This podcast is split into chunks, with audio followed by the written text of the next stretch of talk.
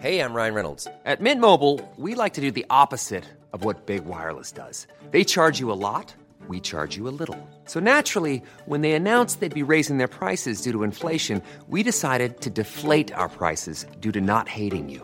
That's right. We're cutting the price of Mint Unlimited from $30 a month to just $15 a month. Give it a try at mintmobile.com slash switch. $45 upfront for three months plus taxes and fees. Promo rate for new customers for limited time. Unlimited more than 40 gigabytes per month. Slows. Full terms at mintmobile.com.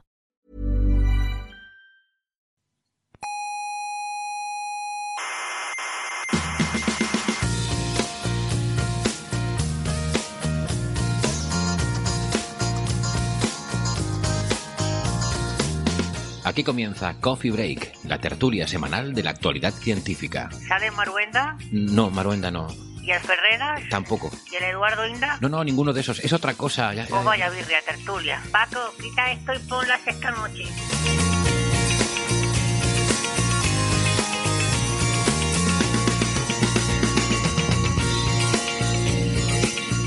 Saludos, criaturas cientófilas de la galaxia. Sean todas bienvenidas a Coffee Break, Señal y Ruido, como cada semana con la actualidad de la ciencia. Les habla Héctor Socas, en este salón de actos, ya con público, en el Museo de la Ciencia y el Cosmos de Tenerife. Aquí comienza nuestra tertulia, pero no se apuren, hay tiempo para comer.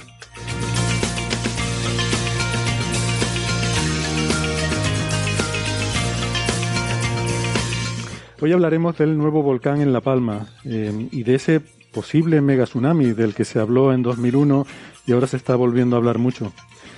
Retomaremos la discusión sobre teoría de cuerdas que hemos tenido en los últimos episodios y veremos qué hay de esa posible detección de energía oscura en el experimento Xenon 1T. Ah, y de un nuevo paper sobre objetos transneptunianos y si podría existir ese misterioso planeta 9.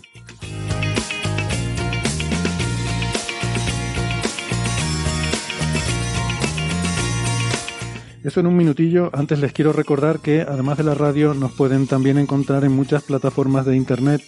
Estamos por ejemplo en Evox, en Spotify, en Google Podcast, en Apple Podcast, Amazon Music, TuneIn, Lecton y la aplicación de Squid. Les recomendamos siempre que se suscriban, que no les cuesta nada y así no se pierden ningún episodio. Nuestra página web es señalirruido.com, todo junto, con la ñ y todo, no pasa nada, señalirruido.com y en esa web pueden encontrar todos los episodios del programa y también las referencias que comentamos eh, en cada capítulo, los papers, los artículos y, mm, toda la documentación que, eh, en la que nos basamos para esta tertulia. Nos pueden seguir en redes sociales. Estamos en Facebook, en Twitter y en Instagram y en Facebook está el Club de Fans. Si tienen preguntas, sugerencias, comentarios o críticas, nos las pueden hacer llegar en las redes sociales o también escribirnos eh, de forma más privada a la dirección oyentes arroba señalirruido.com.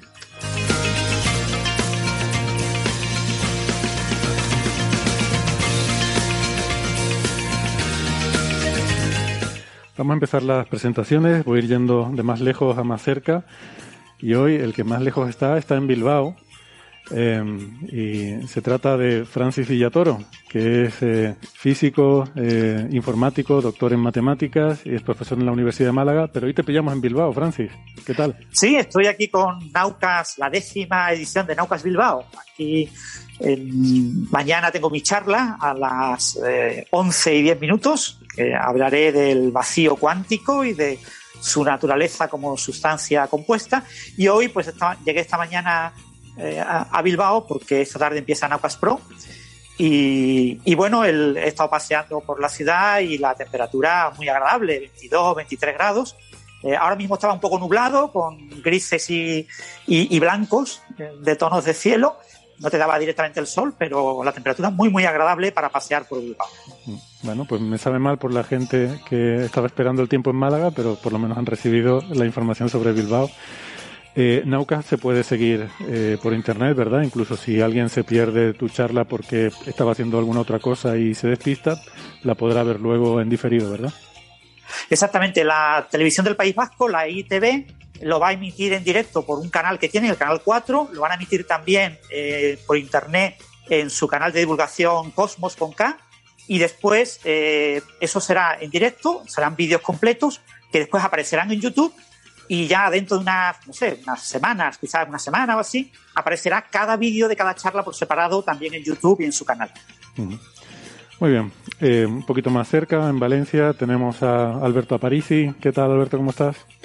Hola, hola, pues muy bien, muy contento además de, estar en Valencia en mi casa, porque hace un día y poco estaba en, Bilbao, como Francis, porque he estado, se, acaban de entregar los premios de la Fundación BBVA y he ido allí y he entrevistado a algunas personas y tal, y eh, no me he quedado en Bilbao para Naucas porque estoy viajando demasiado en septiembre y quería por lo menos tener semana y media en mi casa, que es lo que voy a tener, antes de volver a irme porque serán los Nobel. O sea que, en fin, mm. mucho viaje y mucha cosa. Muy bien. Alberto es doctor en Ciencias Físicas, comunicador científico en el Instituto de Física Corpuscular de Valencia, el IFIC, eh, y es también el coordinador de las secciones Aparicia en órbita y la Brújula de la Ciencia en la emisora Onda Cero. Eh, perdona, perdona Héctor, me han, me han, pedido que haga publicidad de este podcast raro que, que hacemos sobre educación de las ciencias, que se llama De Ignorancia sí que sé, por si alguien quiere escucharlo, en el que tengo dos amigos que son profesores y hablamos con gente del mundo de la educación, sobre todo de educación secundaria, pero, pero bueno, en el futuro con más cosas. Así que si la gente está interesada en cosas de didáctica y de educación de las ciencias, pues ahí tenemos un podcast que estamos poniendo en marcha. Muy bien. Y tenemos también a Sara Robisco. Hola Sara, ¿qué tal? ¿Cómo estás? Hola, pues aquí estamos en Toledo.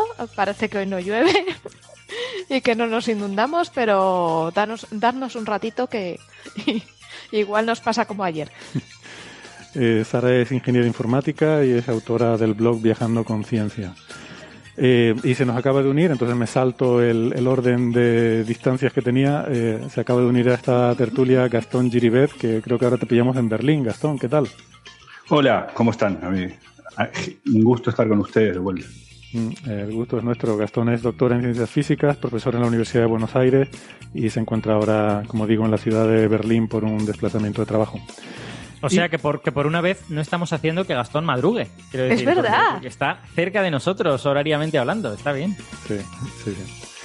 Pues eh, muy bien. Y aquí, como decía, en el, en el Museo de la Ciencia y el Cosmos tengo compañía, que normalmente suelo estar aquí solito, pero, pero hoy no, hoy tengo compañía. Me acompaña el doctor eh, Itaiza, eh, iba a decir Marcelino, ¿ves? Ya sabía yo que me iba a liar. Domínguez Cerdeña, ¿qué tal, Ita? ¿Cómo estás? Hola, buenas, ¿qué tal? Que es em, sismólogo del Instituto Geográfico Nacional y es doctor en ciencias físicas. Em, y ya se imaginarán que para hablar de uno de los temas de más rabiosa actualidad de estos días, pues queríamos hacerlo con un experto, con alguien que realmente supiera del tema, eh, porque tenemos en el menú todo el tema de la erupción en la isla de La Palma y sus posibles implicaciones. Así que, eh, bueno, espero que se me escuche bien, bueno, bien, espero que se me escuche normal, por lo menos, tampoco vamos a pedir mucho, porque como andamos con la mascarilla y eso, pues no sé cómo, cómo se llevará con los micrófonos, ¿no? Porque durante, yo creo que eh, todo este tiempo de pandemia hemos tenido pocos coffee breaks con, con presencia, ¿no? algún, algún caso creo que hemos tenido, pero, pero no muchos. Eh, bueno, decía que, mm, nada, Ita, eh, encantado de tenerte por aquí, por cierto. Muy contento, la verdad, de, la verdad es que yo siempre he ido al programa y siempre había querido participar o al menos aportar algo dentro de mi, de mi campo de conocimiento y bueno, es una oportunidad, la verdad. Bueno, pues tú puedes aportar muchas cosas, luego, luego comentaré por qué, pero eh, sobre todo te lo agradezco porque además sé que últimamente has estado, bueno, te he visto salir en la tele, en radio, te habrán llamado de todas partes eh, estos días. Supongo que a todos los geólogos, a todos los vulcanólogos, eh, sí, la verdad que sí. A nosotros en concreto, a mis compañeros y a mí, la verdad es que nos han estado llamando en todo momento y casi a veces en mi caso, por lo menos no tengo mucho tiempo para mirar lo que tengo que mirar a veces, pero bueno, ahora mismo es importante también dar información a la población y a, divulgativa lo mejor que se pueda para, para que entiendan lo que está pasando, ¿no? Hmm. Bueno, pues muchas gracias por estar aquí. Yo es que, me, bueno, me hace mucha ilusión porque somos amigos de hace mucho tiempo y además yo, cuando se trata de hablar de, de cosas de geología, eh, yo digo, yo el criterio el que me fío es del de, del de ITA y la razón es porque es doctora en física y además hizo doctorado en física solar. Sí. Eh, así que, como digo, es el único, el único criterio del que me fío. Eh, el geofísico que más sabe de física solar, seguro. bueno, Antonio Darwin también es, ah, físico solar. O sea, es una, es una pandemia que tenemos nosotros los físicos solares que nos pasamos a... Hay un puente ya. Hay ahí un puente ahí, sí, sí, sí. Pero te voy a decir una cosa. es bueno, es bueno tener gente sistemática. ¿sabes? Para saber de la Tierra, empe- empecemos por la, la estrella a la que esta orbita. ¿no? Claro, Vamos a- sí. A ver, si, empiezas así, acabas en el Big Bang, eh, Gastón. Bueno, yo siempre he sido astrofísico en Z igual a cero, básicamente. O sea, el. Sol o la Tierra, aquí. No, te iba a decir que el caso de Antonio Darwis, que mencionas, que efectivamente es otro compañero que, que hizo su doctorado en física solar y luego acabó trabajando en geología, es más comprensible porque él trabajaba en sismología solar. Él hacía sismología solar. Entonces, total, pasar de sismología solar a sismología terrestre es lo mismo. Casi. Él, él- a, a ver, detalles sutiles, ¿no? Sí. En un caso es un plasma magnetizado, en otro caso es magma. Magma, plasma, los dos tienen AE. Sí. Bueno, em, pero en tu caso no, tú trabajabas en la parte ¿no? atmosférica, Sí, un poco Espectropolarimetría, ¿no? espectropolarimetría y cosas más parecidas a mi ámbito. Mm. Bueno, eh, pues nada, eh, supongo que es la noticia que mm, todos nuestros oyentes ya conocen, que de, ver en muchos medios de comunicación vamos a intentar no cansarles demasiado y supongo que no vamos a hablar exactamente de lo que se suele hablar en los medios de comunicación, sino nos vamos a centrar más en la parte científica, ¿no? Eh, y, y para centrarnos en la parte científica, pues, bueno, podría empezar. Muchos oyentes nos han escrito interesándose por si estábamos bien. Quiero tranquilizar a, a todos nuestros oyentes que efectivamente toda, eh, todo lo- toda la familia de Coffee Break, pues, están bien. Nadie, nadie ha sufrido consecuencias por la erupción.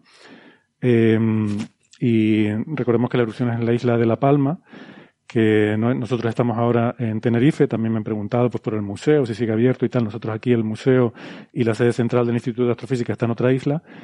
Y mm, la erupción, como digo, es en La Palma, que es una isla que, afortunadamente, dada esta situación, eh, es una de las islas poco pobladas. Eh, es donde está el observatorio, el, Instituto de Astrofísica tiene dos observatorios, uno aquí en Tenerife y otro en La Palma, que en La Palma es donde están los grandes telescopios, y esa es parte también de eh, las preguntas que recibimos, ¿no? Que si esto ha afectado al observatorio.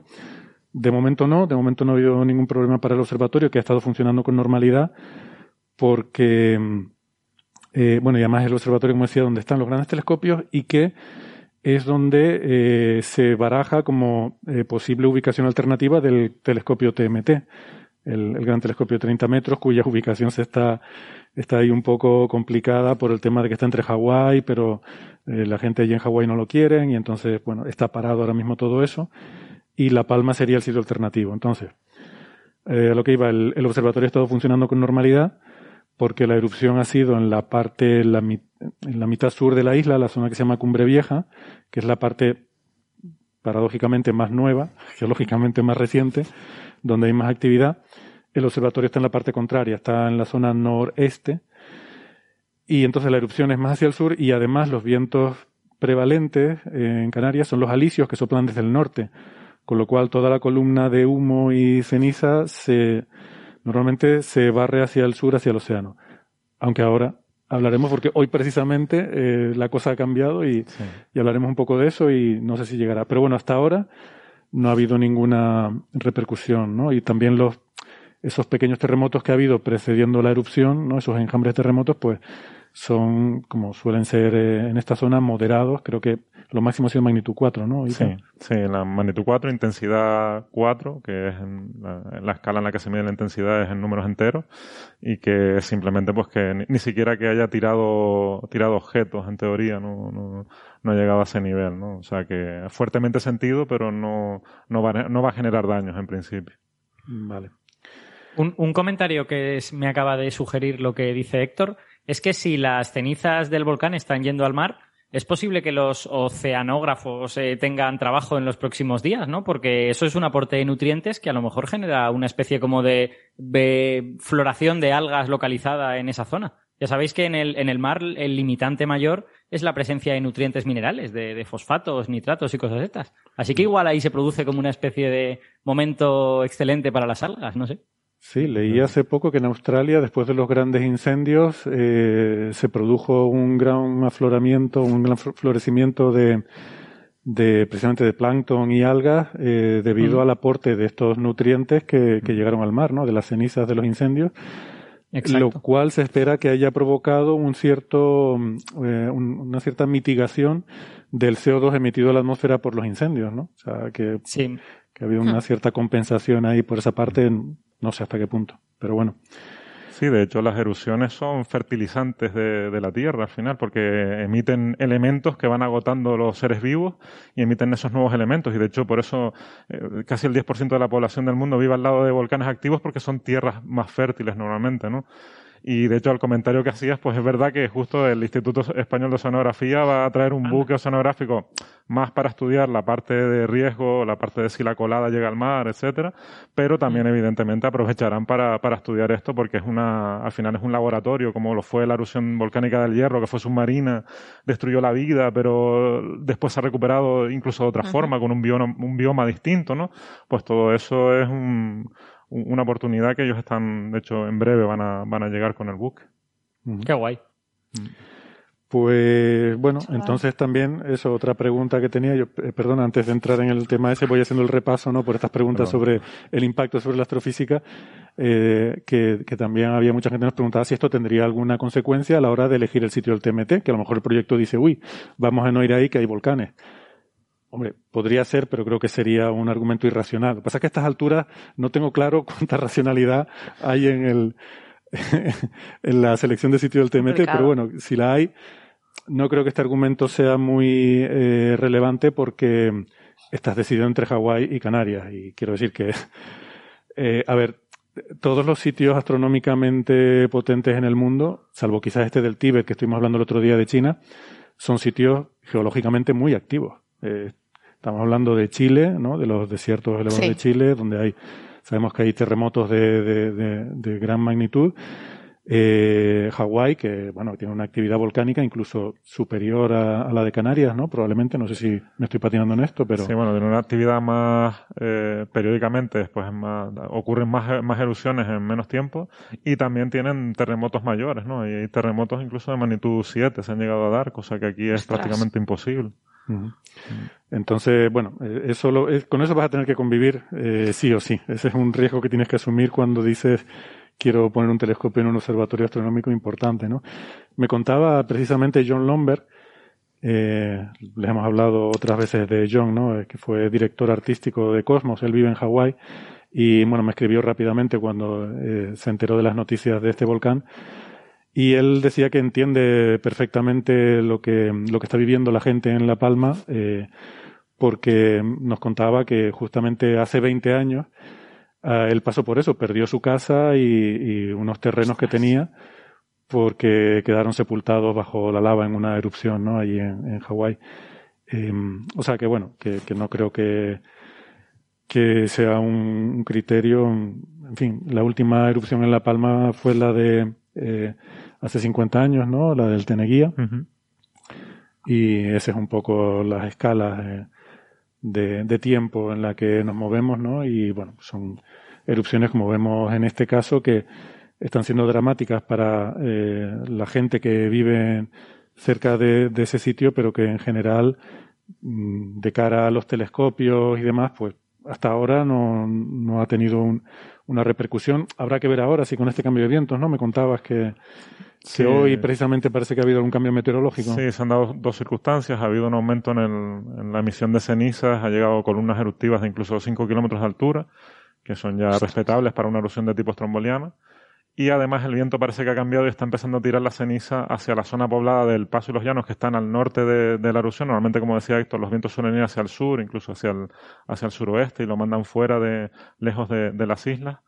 Pero en este Una cosa que estaría bien es mandarlo hacia Marruecos, que siempre nos estamos comiendo el, la calima del, del, polvo sahariano que ellos nos mandan, ¿no? Bueno, el dióxido, de, el dióxido de azufre que se está emitiendo en la atmósfera parece que está yendo hacia allí, hacia la zona de Marruecos, pero es una, en unas cantidades muy, muy pequeñas, ¿no? Pero sí se está midiendo. Bueno, no queremos perdón, que nos perdonen, perdona Sara, ya te, ya te dejo que, no, no quiero tampoco no, no, queremos mandarle dióxido de azufre a los vecinos marroquíes, era solo una broma por el tema de la calima y la arena. Di, Sara. Que de hecho venía una nube de azufre y de gases a la península.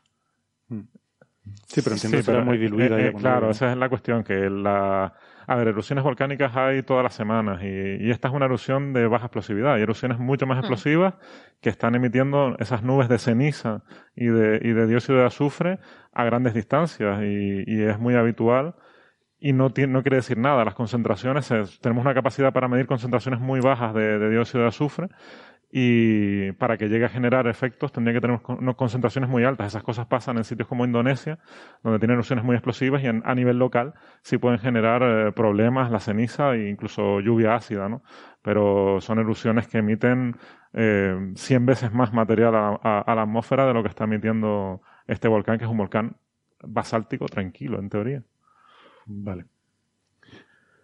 Bueno, pues nada, eh, en fin, eh, tranquilizados a nuestros oyentes que los que estamos aquí estamos bien. Eh, como saben, eh, lo bueno, el lado positivo, es que no ha habido que lamentar eh, daños personales, no ha habido pérdida de vida humana, que eso es lo más importante, siempre cuando hay una catástrofe de estas. Y luego están, pues sí, lo que ya habrán visto en todos los medios de comunicación, pues el daño a, a la propiedad, los daños materiales. Creo que a- la- lo último, el último dato que escuché hoy eran 350 viviendas que han sido ya destruidas y, y sobre todo terrenos de Casi cultivo, nada. porque las viviendas, pues muchas tendrán seguro, ¿no? Todo el que tenga una hipoteca tendrá, tendrá un seguro, supongo que se podrá, se podrá recuperar, supongo que habrá ayudas económicas para los que no tuvieran seguro, habrá, no sé. Pero, pero hay mucha gente, es una zona muy rural, hay mucha gente que vive de la agricultura allí y, y esas tierras ya, ya no se va a poder cultivar, porque el- lo que deja la lava es un, mal país, ¿no? Sí, por donde pasa la colada tiene que pasar mucho tiempo para que se vuelva a formar suelo o hay que eliminar la colada. Ya estamos hablando de mínimo 3-4 metros de colada, con lo cual es complicado incluso que se pueda construir también durante mucho tiempo, ¿no? Con lo, eh, es un tema delicado, sí. Construir porque- no, porque, porque el suelo no es suficientemente compacto. o- Bueno, porque No, no, que es Tienes- muy duro, que queda como una roca. Sí, pero tienes que, o sea, tienes que, mm, primero tienes que esperar, esperar a que se enfríe, la sali- todavía puede emanar gases durante un tiempo, Ya. mientras se va enfriando la lava, eh, tiene gases eh, diluidos y a medida que se enfría van emitiendo esos gases, pero bueno, también es un problema de que, el, su- de que la topografía va a cambiar totalmente, habría que hacer urbanizar de nuevo, lo que, lo que sea, ¿no? En ese caso y, y luego que la gente también quiera volver a, a vivir en esa, en esa zona, ¿no? Bueno, ya eso es un tema complicado, pero sí. Ujú. Oye, te quería preguntar por una cosa. Estuvimos hablando ayer. eh, hace, creo que fue tres semanas, eh, dije una cosa aquí, aquí que es casi cierta, pero no del todo. Y te lo comenté también, Sara, ¿verdad? Porque eh, justamente Sí. estamos hablando de eso. Eh, dije que en Canarias los volcanes son de un solo uso, que, que no erupcionan dos veces por el mismo volcán, ¿no? O sea, que cada volcán abre una, abre su propia brecha nueva y crea su propio cono y ya una vez que ya ha hecho el cono y demás, pues ya no, no vuelve a aparecer por ahí. Y entonces comentándolo con Ita, eh, me dijo que eso en general sí es cierto, pero justo lo fui a aplicar al único ejemplo donde no es cierto, ¿no? Así que es el caso del Teide, porque Sara había mencionado que ojalá el Teide no explote y yo le dije, no, no, el Teide no va a explotar porque aquí los volcanes solo son de una vez, de una, una única erupción, ¿no? Y me decías que justo en ese caso no vale. Claro, el, el Teide es un estratovolcán que se forma de, de muchas erupciones, ¿no? Por eso es tan alto. En una sola erupción ese volcán tendría que ser hecatómbica, ¿no? Pero el Teide se ha ido formando con muchas erupciones que capa sobre capa la van formando como las islas, ¿no? Se han ido formando. Pero en general el volcanismo en Canarias es monogenético, que se llama, ¿no? Que se crea una vez y en ese sitio no tiene por qué volver a salir. Puede dar la casualidad de que le toca la lotería y vuelva a salir en un punto parecido, Perdón, pero... yo, porque es que la gente se pone un tecnicismo mono, monogénico, eh, viene de que es que son muy monos y muy fotogénicos, por eso dice que son monogénicos. Con lo cual, bueno, lo que comentaba es casi correcto, excepto para el Teide. Claro que el Teide sí puede generar erupciones de forma reiterativa, lo que pasa que en unos periodos de tiempo mucho más largos, ¿no? Los tiempos de descanso del Teide pueden ser de mil, dos mil años, ¿no? Cuando en Canarias se producen erupciones pues cada 40, 50 años. Siempre es esta estadística que la vamos a romper y como se ha roto ahora, porque la última erupción fue hace 10 años y ahora tenemos otra. Pero bueno, sí es, es lo, lo- Hablando de décadas, ¿no? Es la- la- el tiempo entre erupciones que deberíamos tener aquí en, en Canarias. Tengo, tengo una pregunta, que una especie de curiosidad morbosa que me ha generado todo esto. En, en Tenerife hay una especie de plan de qué hacemos si el Teide entra en erupción, porque en Tenerife sí que vive más gente. Sí, bueno, hay, hay un plan, hay un plan a nivel Canarias, ¿no? Genérico, que es el que se está aplicando ahora mismo para, para tanto la actuación como el pronóstico con un comité científico. Y luego ese plan estipula que cada isla tiene que tener su propio plan de, pues, de la parte de allá de evacuación, de tal, no sé qué. Y Tenerife, de hecho, lo aprobó hace, hace poco ese plan. O sea, estamos hablando de que el, el, este plan de, de, emergencia para riesgo volcánico en Canarias se aprobó un año antes de la erupción del hierro. O sea, uh -huh. se aprobó en 2010, en 2011 tuvimos una erupción, fue como un, un churro. Y ahora se está aprobando los planes insulares, pero es un tema bastante complejo de hacer por, por todo lo que conlleva, ¿no? Es, son islas muy densamente poblada, sobre todo Tenerife. Estamos hablando de un millón de habitantes en 2.000 kilómetros cuadrados, con uh -huh. lo cual la, la, gestión es bastante compleja. ¿no? La Palma es un, un nivel, un nivel inferior, estamos hablando de 100.000 habitantes en a lo mejor 1.000 kilómetros cuadrados, y, y, el Hierro es un nivel inferior, ¿no? Una, un, un, orden de magnitud inferior son 10.000 habitantes en, en 300 kilómetros cuadrados. Pues me o sea estás que... preocupando porque hemos ido del Hierro, La Palma y el siguiente. Bueno, eh, claramente, otra... claramente, el dios de los volcanes va a progresar hacia zonas donde moleste más, ¿no? O sea, está, está como...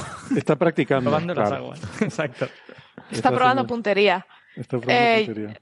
Yo tengo otra duda, porque siempre he oído que Teide es un pequeño volcán en un cráter más grande de otro bicho aún más, más gordo. ¿Es eso cierto?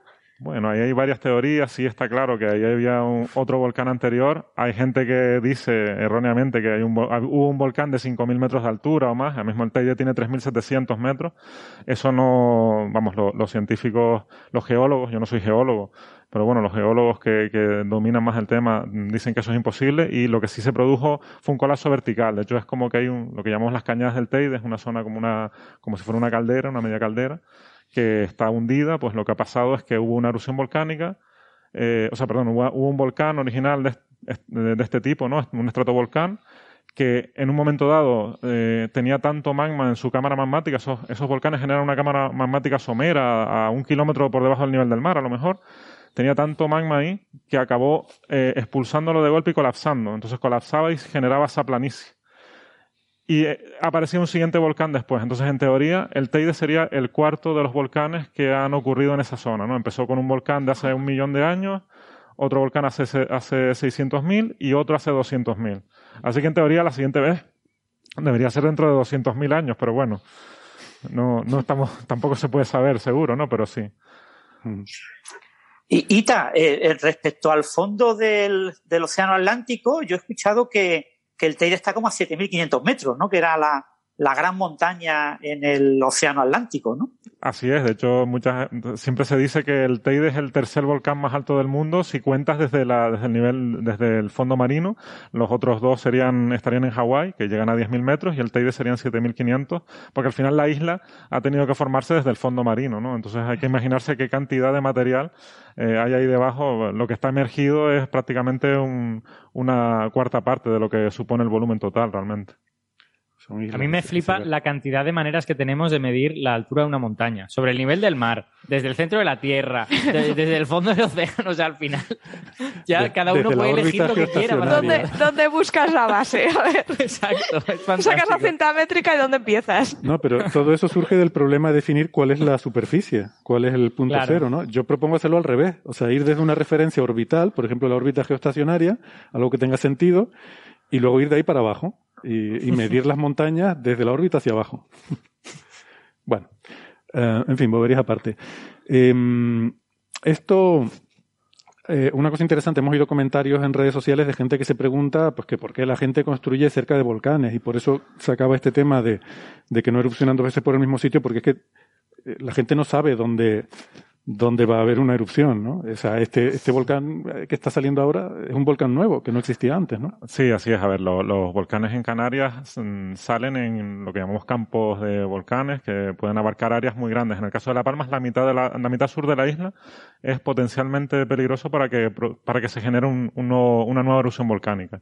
Con lo cual tendrías que quitar la, la, mitad de la isla para vivir, ¿no? Y en Tenerife, pues habría muchas zonas también que podrían verse afectadas, ¿no? Esto pasa en otros lugares del mundo, no, no solo en Canarias, que hay este tipo de, regiones donde una erupción volcánica puede aparecer en áreas de, de muchos kilómetros cuadrados, ¿no? Con lo cual, eh, y, y, en este caso de Canarias, que hablamos de periodos de retorno muy, muy largos, pues a lo mejor una erupción en un sitio vuelve a aparecer dentro de 5.000 o 10.000 años, ¿no? En el mismo punto para que vuelva a aparecer en el mismo punto, ¿no? Con lo cual, O sea, no es como el Etna, que tú dices, ese es el volcán y cuando erupcione va a ser ahí, que por cierto ahora está también, Sí. está también activo, ¿no? sí, sí, sí. Se pusieron de acuerdo. Se puso, no, yo creo que le dio envidia. Le dio un vídeo, ¿no? y emitió una columna más grande de, de ceniza, sí.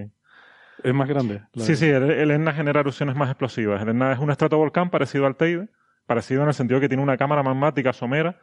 Eh, o sea, lo- los volcanes como los de Canarias, los monogenéticos que hablo, son volcanes basálticos. El magma viene directamente del manto y, entra en erupción pues eh, en poco relativamente poco tiempo. Sin embargo, en los volcanes, eh, en los estratovolcanes, que son volcanes, eh, volcanes explosivos, eh, que pueden generar erupciones incluso plinianas con columnas de ceniza muy altas, lo que ocurre es que el magma se aloja en esa cámara magmática que está a poca profundidad y evoluciona. Y su evolución simplemente es que eh, ese magma, que tiene un contenido en cristales y en gases, empieza a tener cada vez más cristales.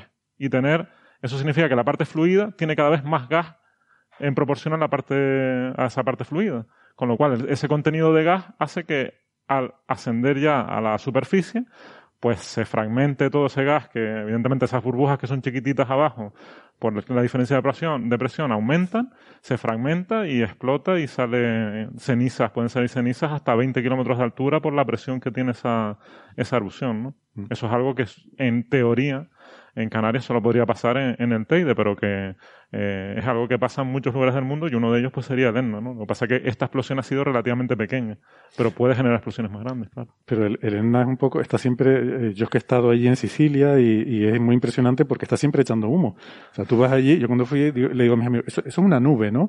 Pero yo un poco con la mosca detrás de la oreja porque estaba el cielo totalmente despejado, un cielo azul, veías el Etna y un humito saliendo de allí, pero digo, a ver, esta gente está muy tranquila, no será el volcán. Y me dicen, no, es el volcán, está siempre así. Y digo, anda, curioso. Siempre, hasta que se cabrea, está siempre ahí. Sí, pero yo no sabía Sí, que... está, está, se puede pegar, se puede estar muchos años en, en ese, eh, ese proceso de erupción, que no está en erupción, sino que está muy activo y luego vuelve a entrar en erupción. Sin embargo, hay, hay volcanes que lleva, ah, bueno, hay un volcán en concreto que lleva 2000 años en erupción, que es el Stromboli, que da nombre a los volcanes estrombolianos, que es una islita que hay cerca de, de Sicilia también, que tiene erupciones relativamente tranquilas, pero continuas, y lleva 2000 años, que se sepa, eh, emitiendo materiales de forma no digo continua, continua, pero sí que no hay un, no hay un momento que digan se ha parado la erupción, sino siempre está generando pequeñas explosiones. Incluso llega a ser un, un atractivo turístico para alguna gente que va allí a, a ver esas explosiones, ¿no? Ita, una, una pregunta que esto me sugiere. ¿Qué, eh, ¿Qué necesita un geólogo o un geofísico para considerar que el volcán está activo? ¿Con que esté emitiendo gases es suficiente? ¿Tiene que salir lava? Eh, ¿qué, qué tiene que pasar exactamente? ¿Dónde está el umbral? Bueno, es una pregunta complicada. Eh, realmente la, la YAPSEI, que es la asociación, bueno, la asociación internacional de, de volcanes, ¿no? Eh, considera que un volcán está activo si ha tenido erupciones en los últimos 10.000 años, ¿no? En el Holoceno. Eso se considera ya que está activo. Otra cosa es que Vale. pueda tener emisión de fumarolas. El Teide, por ejemplo, tiene emisión de fumarolas también. Y se sabe que ha tenido erupciones en menos de 10.000 años, con lo cual está claro que, que es un volcán activo. ¿no? Pero puede haber volcanes con no- que no parezca que tengan gran actividad, pero, pero se pueden considerar activos. Y a veces ha pasado erupciones en volcanes que, que se creían extintos y que realmente eran activos. Por ejemplo, ha habido erupciones muy espectaculares en, en Chile. Seguro que se acordarán de la del Chaitén y la del el Santa Elena en su día fue una erupción que cambió la volcanología para, para siempre, o sea, cambió la- los conceptos que se habían, que habían de, pronóstico y de, y de qué tipo de erupción podía haber, ¿no? Pues claro, eso, eso es complejo de, de definir, pero en principio esa es la definición clara, ¿no? Otra cosa es el grado de actividad que pueda tener, ¿no?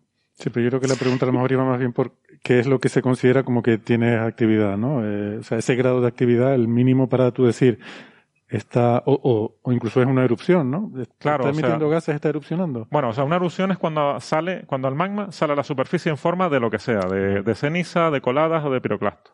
Pero antes tiene un proceso previo, ¿no? El magma puede estar, en caso de que haya una cámara magmática, puede estar cocinándose de alguna manera ahí, como digo, evolucionando, y eso puede estar muchos años. Es verdad que si un, un volcán tiene eh, esto, fumarolas, se pueden medir en las fumarolas gases de origen magmático, que son, por ejemplo, el dióxido de azufre, pues ese volcán es activo, sin ninguna duda, ¿no? El problema es definir ese, ese, esa línea que separa lo que sería no activo de activo, hay un paso ahí que es difícil de, definir. Pero bueno, cuando está claramente activo, esa es el típico, la típica actividad que puede tener. Luego ya sería actividad precursora, que puede durar semanas, meses o incluso años, que ya son pues cuando el, magma realmente está intruyendo, ¿no? Y puedes tener eh, terremotos, eh, deformación del terreno, etcétera, ¿no? Francis, tú comentabas... Ita, Ita, una cuestión. en el EGNA, en la erupción del 91, y creo que también en la de 2001, eh, para enfriar la lava se llegado a introducir en el volcán eh, bloques de cemento, ¿no? Grandes bloques de cemento eh, con objeto de, de, bueno, de que el impacto después sobre la población fuera menor, etcétera. ¿Crees que se podría hacer algo por el estilo en este volcán de La Palma o no tiene sentido porque no es tan intenso ni tan alta temperatura como en el caso de Etna? Claro, el problema es que, o sea, el caso de Elena exactamente no, o sea, conozco el caso, pero no lo conozco con detalle suficiente. Sé que intentaron también hacer zanjas en su día, intentaron hacer lo que tú dices, eh, mezclar material, incluso el propio material del volcán que ya había erosionado y que se había enfriado, mezclarlo con el que estaba con el que estaba cayendo por la ladera, ¿no? Eh, el, problema en la erupción de La Palma quizás es que realmente la, o sea, el material ya está muy cerca de, la, de las casas, el, la potencia de la colada, que es la altura que tiene la colada, es mínimo de 4 metros, 5 o 6 metros, es muy difícil, o sea, sería una obra faraónica. Yo conozco casos, por ejemplo, en Japón, no me acuerdo el nombre del volcán, en el que tenían una especie de, de, canal para guiar la, la, lava en caso de que erupcionara, pero era un volcán que sabían que iba a erupcionar ahí. O sea, ellos sabían que es un volcán donde la erupción siempre se produce en el mismo sitio y las coladas más o menos van por el mismo sitio. Entonces, para evitar que dañara un pueblo debajo, pues lo, lo generaron esta, esta obra, pero es una obra faraónica prácticamente, o sea, muy complicado. Y erupción que depende sí, pero erupción civilizada, digamos. Eh, tú erupciona como debes erupcionar, no, no de cualquier manera. Pero que también dependerá del volcán, porque tú a Vesubio no le puedes hacer eso. Claro, si tienes una erupción explosiva, ¿no? Pero bueno, también es que los volcanes no tienen por qué ser. Eso es una cosa que cambió también en los años en los años 80, el definir un volcán como explosivo o efusivo. Ya eso no tiene sentido. Las erupciones, los volcanes pueden generar erupciones explosivas o pueden generar erupciones efusivas. Incluso una erupción puede empezar explosiva y acabar efusiva, ¿no? Entonces, bueno, a lo mejor te puede salvar la parte de las coladas de lava, ¿no? Pero es verdad que si tienes una erupción tan explosiva como la de como la de la que destruyó Pompeya, pues evidentemente no poco puedes hacer, ¿no? Con, Que te iba a preguntar, Francis, porque de Elena eh, tú habías hecho algún estudio, ¿no? Habías participado en algún trabajo también. Sí, bueno, en mi grupo de investigación, el, jefe del grupo, eh, Juan Ignacio Ramos, de aquí de la Universidad de Málaga, estuvo colaborando con Flavio Dobrán, que era un, italiano pero emigrado en Estados Unidos, que lideraba un proyecto europeo para el estudio del EGNA. Entonces, Flavio era un especialista en simulado numérico de cómo se difunde en el aire pues todo lo que produce el volcán, todas las emisiones del volcán. y, y, Juan Ignacio es especialista en chorros líquidos. Entonces, nosotros lo que hicimos fueron eh, simulaciones en 2D de la chimenea del, del volcán, una simulación eh, hidrodinámica de eh, flujo multifase en la que consideramos sólido, líquido y formación de burbujas gaseosas a lo largo de la chimenea. Y nos quedábamos nosotros justo en la chimenea. Nuestras simulaciones eran 2D, eran simulaciones retenciones sencillas y después las acoplábamos con el código que tenía eh, Dobran eh, para la parte externa. Y bueno, publicamos unos cuantos artículos y estudiamos sobre todo desde el punto de vista muy teórico eh, los modelos, las leyes constitutivas para la viscosidad de, del magma de la chimenea, pues qué consecuencias tenían según los códigos numéricos en la termodinámica del problema. ¿no? Y algunas de las leyes que se habían propuesto eh, por ciertos pequeños experimentos de laboratorio, cuando se aplicaban a, a las ecuaciones, con el modelo, obviamente, que nosotros trabajábamos, que era básicamente Navier-Stokes eh, multifase, pues resulta que violaban, por ejemplo, la conservación de la energía o la conservación del, del momento en la chimenea, con lo que nosotros hicimos una especie como de pequeño sesgo de alguna de las leyes constitutivas. Pero bueno, son artículos un poco técnicos y, y tampoco han sido extremadamente bien citados, con lo que no podemos decir que hayamos hecho mucho por la vulcanología.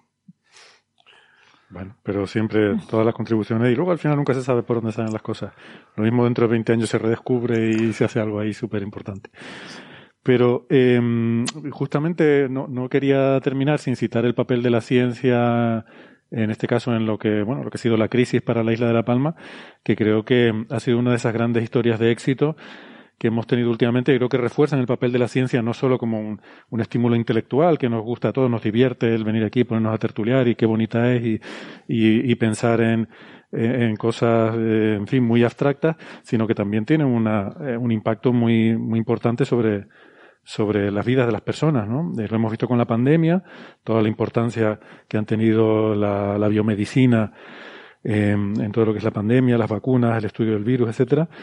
Y, aquí también a otra escala eh, hemos visto que gracias a, gente como el trabajo que hace gente como tú, Ita, y, y tus compañeros, gente en el, en el IGN, en el Involcán, eh, había una monitorización de los indicadores sismológicos y con bastante antelación se sabía, bueno, yo tengo amigos eh, que viven en la zona, un compañero de, de, de, aquí del instituto, que me contaban que ya desde, la, desde una semana antes ya estaban teniendo reuniones con científicos eh, de las asociaciones de vecinos para explicarles la situación y decirles que estuvieran preparados para evacuar en cualquier momento.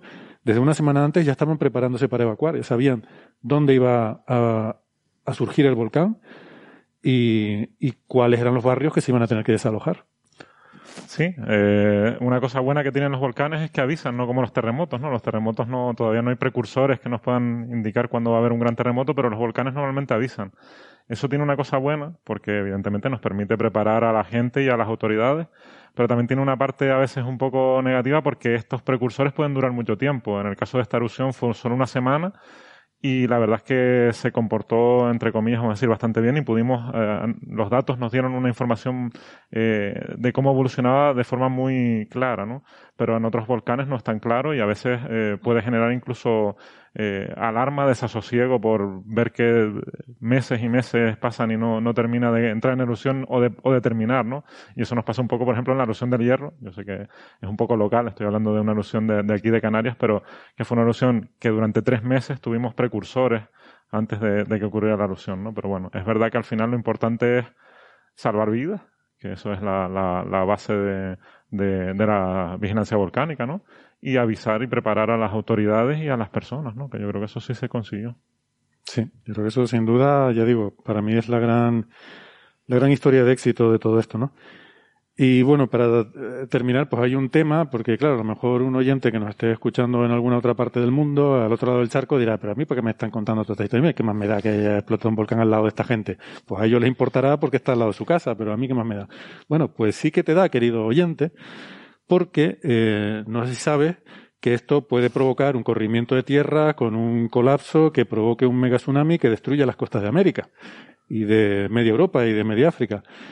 Por lo menos eso es lo que eh, vaticinaba un artículo que salió en 2001 en, eh, a ver si lo tengo por aquí, en la revista Geophysical Research Letters, que se titulaba El volcán de Cumbre Vieja posible colapso y tsunami en eh, la, la, isla de La Palma, en las Islas Canarias.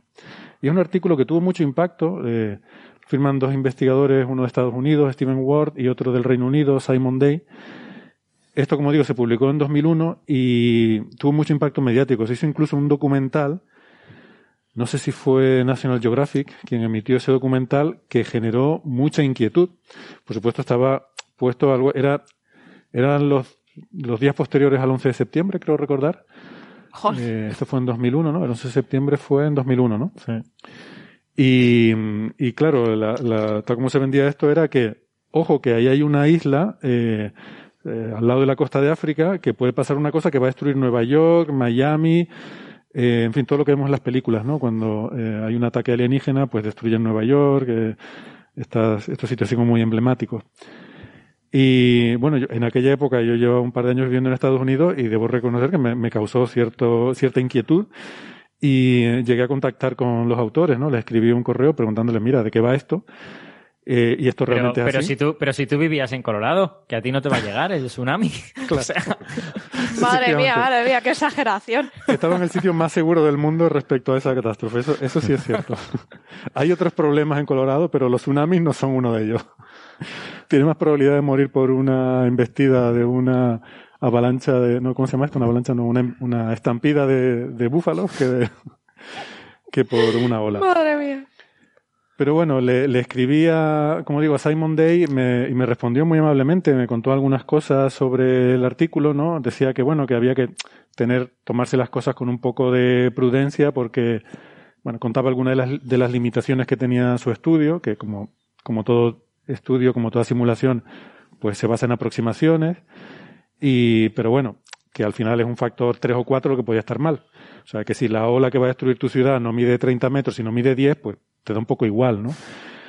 Em, pero en lo que sí insistía al final es que, o sea, él decía que los medios habían exagerado un poco sus conclusiones, que ellos lo que decían es, y esto es lo que te quiero preguntar ahorita, ellos lo que decían es que había una fractura geológica eh, en Cumbre Vieja, que ellos creían que había una fractura geológica, que una parte de esa fractura eh, era visible y la otra parte era que la habían deducido ellos, pero creían que había una fractura, una fractura que lleva 8.000 años generándose y que en escalas de tiempo geológicas esa fractura terminaría por completarse, terminaría por romperse esa parte de, del, de, ese, de ese macizo que, que, bueno, es una de las zonas más pendientes del mundo, ¿no? Es una zona muy, muy vertical, muy, muy pendiente, que eso terminaría por romperse y caer al mar, pues no sé cuántos, entre 200 y 500 kilómetros cúbicos de roca, que la caída al mar de toda esa roca, ese corrimiento de tierra, generaría ese gran tsunami, ese mega tsunami, como ha habido otros en la historia que sabemos que han ocurrido, que han arrasado ciudades enteras, ¿no? Y ese mega tsunami, pues no solo sería catastrófico en Canarias, sino lo sería en la costa, en toda la costa de América, desde el Caribe hasta incluso la parte norte de Sudamérica, por supuesto Estados Unidos, la costa este la costa oeste africana, las costas europeas, se metería en el Mediterráneo, o sea, sería, sería devastador, ¿no? Pero, dice, recordando que esto es en escalas de tiempo geológicas. Esta fractura lleva 8.000 años gestándose y acabará colapsando en escalas de tiempo geológicas. Además, me decía al final, dice además, para que pase nada de esto, se requiere por lo menos una erupción volcánica en Cumbre Vieja. Y claro, esa era un poco la conclusión de este hombre. Dice, se requiere por lo menos una erupción volcánica en Cumbre Vieja. Yo digo, ah, voy a llamar a Ita. Bueno, para empezar, yo creo que hay, hay que contar que las islas volcánicas, al final, como digo, se van formando. eh, tienen dos, métodos de crecimiento, pero bueno, el primero es el- las erupciones volcánicas, van ah, eh, apilando material. Y claro, eh, si tú empiezas a apilar un- una montaña de arena, esa montaña se va a acabar derrumbando en parte, ¿no? Entonces, sabemos, y yo creo que eso es una cosa también que, que dice en el artículo, pues que hay eh, deslizamientos que se han producido en las Islas Canarias y en otras islas volcánicas del mundo que generan tsunamis, ¿no? Claro, si, si de- deslizas, como él dice, pues tantos kilómetros cúbicos de material, pues eh, al mar, pues evidentemente va a generar una ola. Sí es verdad que no se sabe siempre si los deslizamientos se producen de una vez, si desliza una parte y luego otra. eh, y, la cuestión es cada cuánto se producen esos deslizamientos. En, en Canarias, eh, cada cientos de miles de años, pues tenemos algunos de esos deslizamientos. El último, Espera, cientos de miles de años. cientos Vale. de miles de años. Vale, vale. Y el último, que es el del Hierro, que es muy reciente, y de hecho, de la isla del Hierro, sí, es muy reciente, y de hecho se ven las, las por así decir, se ve muy claramente el, el material al aire, se pueden ver eh, diques al aire de, de hasta un kilómetro de altura por, por lo que dejó, pues se calcula que tiene entre 25 y 80 mil años. ¿no? El margen de error casi astrofísico, ¿no? Sí. Pero, Pero nos vale, son decenas de miles de años. Decenas No de es miles de años. Mm. Entonces, claro, eh, partiendo de esa base, pues eh, las probabilidades de que haya un deslizamiento son muy bajas. Eso sí, el, su, quizá la parte que él aporta en el, en el artículo, que es la parte nueva, no lo de que se produzcan esos deslizamientos que sabemos que se producen y que puede, y que si, si, de- si desliza de, un- de una vez, eso ya lo- puede ser discutible, esa ola evidentemente va a destruir eh, o va a llegar a, a América, a Nueva York era lo importante, parece ser en, en- en el documental, el resto no, no importaba mucho, pero bueno. Hablaba de Miami también. Ah, bueno, claro, es que... Miami también es importante. También. Pero bueno, al final lo importante es que, que, que eso es verdad, o sea, eso se puede producir, pero claro, la probabilidad es tan cercana a cero que se puede considerar cero. Y el aporte que ellos daban es que había, se había producido en una erupción anterior a esta y anterior al Teneguía, fue en 1949. En esa erupción parece que se produjo un escalón eh, en la parte alta de Cumbre Vieja que se, él, y hay gente que interpreta como que es, lo que estamos viendo es una falla. ¿no? Una pa- un, un em- un comienzo de, de- de esa falla que puede llegar hasta, hasta muy profundo en, en la isla. ¿no? El problema es que A ver, O una sea- falla geológica, amigos de Valencia. Eh, Alberto, que te, que te veo venir. Una falla geológica. Sí, una, estructura pues plana de un cierto tamaño, pues que en este caso el escalón, si no me equivoco, creo que es de metro y medio, algo así. Eh, Ahora mismo está cubierto de, es una zona de pinar y, está cubierto de, de- pues ya de suelo, ¿no? De- desde aquella época. Pero, y no es muy larga tampoco. Lo que pasa es que ellos deducen que esa falla tiene que llegar a, o sea, recorrer toda Cumbre Vieja, ¿no? Pero, Pero- eso, pero eso no se ve. pero eso no se ve. Y los estudios que se han hecho del interior, pues hay distintos con, con magnetotelúrica, con tomografía sísmica, todos los estudios que se han intentado nunca han conseguido encontrar esa estructura que debería verse por, por debajo, ¿no? De alguna manera, si realmente fuera potencialmente peligrosa. Porque si fuera potencialmente peligrosa, debería ya tener estructura. Y entonces lo que dice es que si una erupción ocurre en el lugar adecuado, puede desencadenar ese deslizamiento. Hombre, ha habido el 18.000 años, se ha preparado esa falla durante 8.000 años, ha habido muchísimas erupciones. Si hay una cada 50 años, pues echen la cuenta, ¿no? De cuántas erupciones puede haber habido y no, no ha pasado nada, con lo cual mm, nunca se puede decir que no categóricamente a algo, porque evidentemente esto va a pasar algún día, pero ese algún día pueden ser 100.000 años.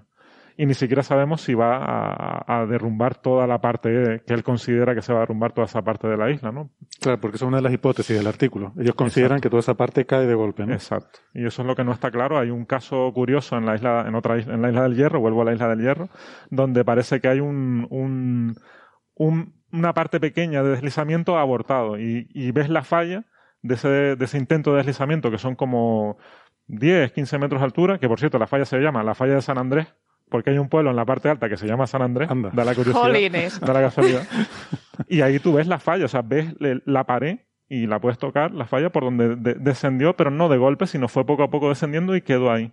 Eh, una parte pequeña, ¿no? Entonces no sabemos todavía geológicamente cómo se comporta. Es verdad que hay estudios que demuestran que sí, que, que aparentemente sí se, sí- sí se han producido tsunamis en estos deslizamientos de Canarias y supongo que de otras islas volcánicas del mundo. Lo que pasa que no se sabe si todos lo han, lo han generado, ¿no? Todavía.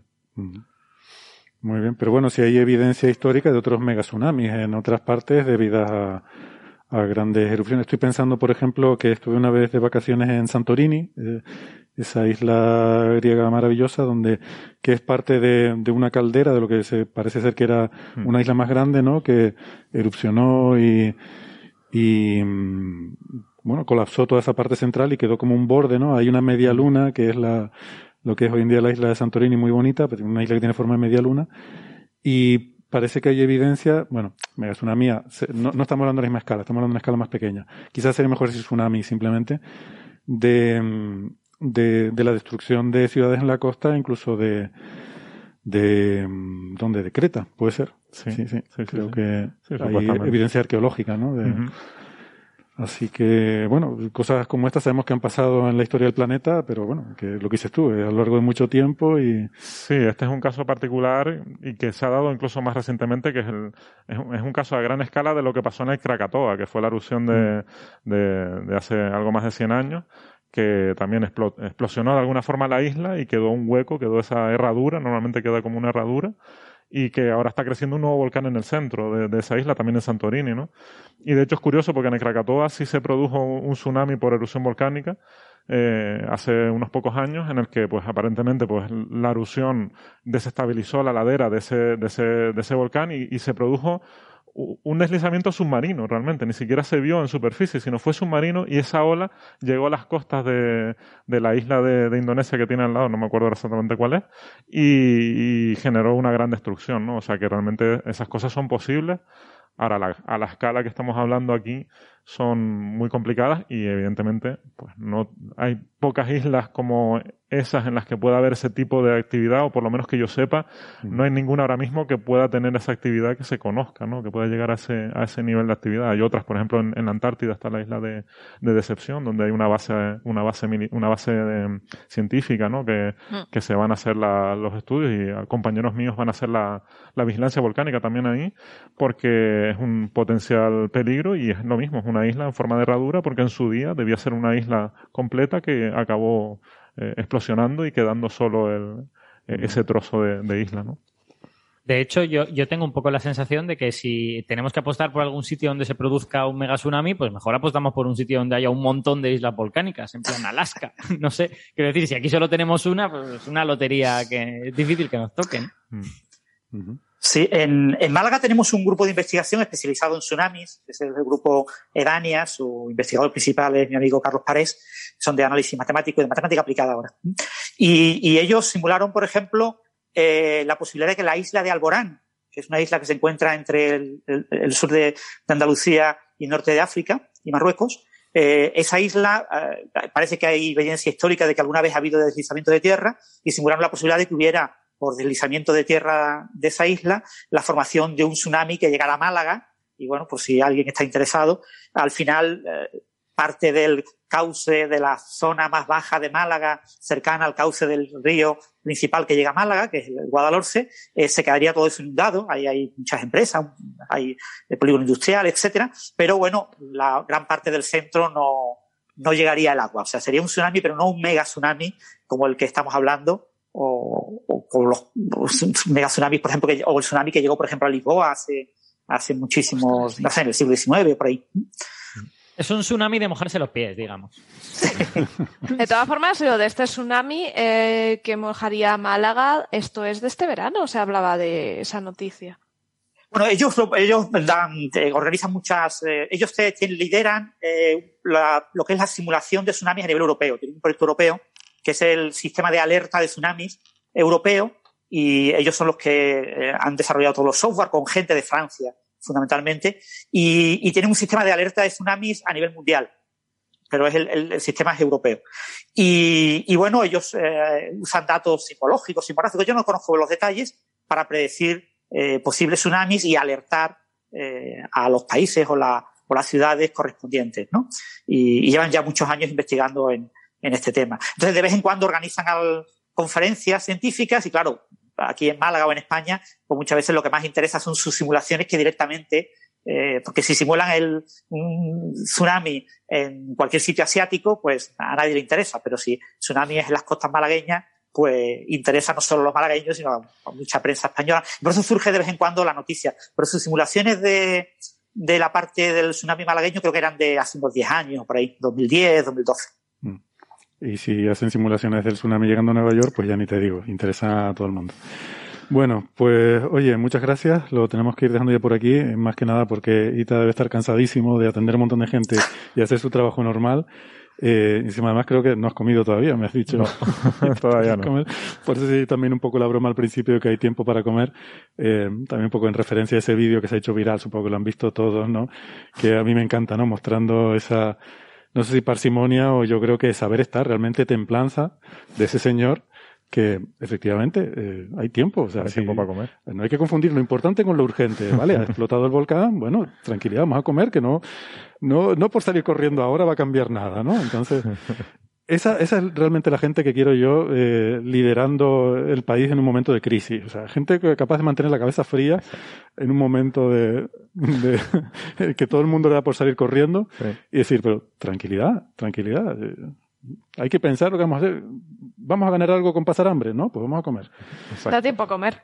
No, de todas formas, es que ese día fue eh, desternillante, porque entre el señor que dijo que daba tiempo a comer, porque el volcán estaba ahí y tenía hambre, luego es, yo estaba escuchando, me puse en directo eh, a televisión de Canarias. Ah, y lo de la presentadora, no, no digas Lo de la por favor, que me da pe- me presentadora da fue pena buenísimo, buenísimo. No, o sea, pero eso, eso me, da porque además me, me da penita justo- de la pobre. justo yo bajaba, bajaba a regar al huerto, digo, bueno, en lo que bajo y tal, y lo oí de pasada, digo, no, no, el- esto son cosas mías, no puede ser verdad. Así que sí, muy fan de Fátima. El, el directo Es es licenciada en físicas, ¿eh? Es licenciada. No, en no, física. no, no, no, esta, eh, esta es otra, esta es que le Ah, otra. tenía el corresponsal por ahí a pie de volcán y dice, el corresponsal se queda así un poco, un poco pinzado y dice, oye Fátima, ¿qué dices? Y dice la muchacha, pues que me voy a mear.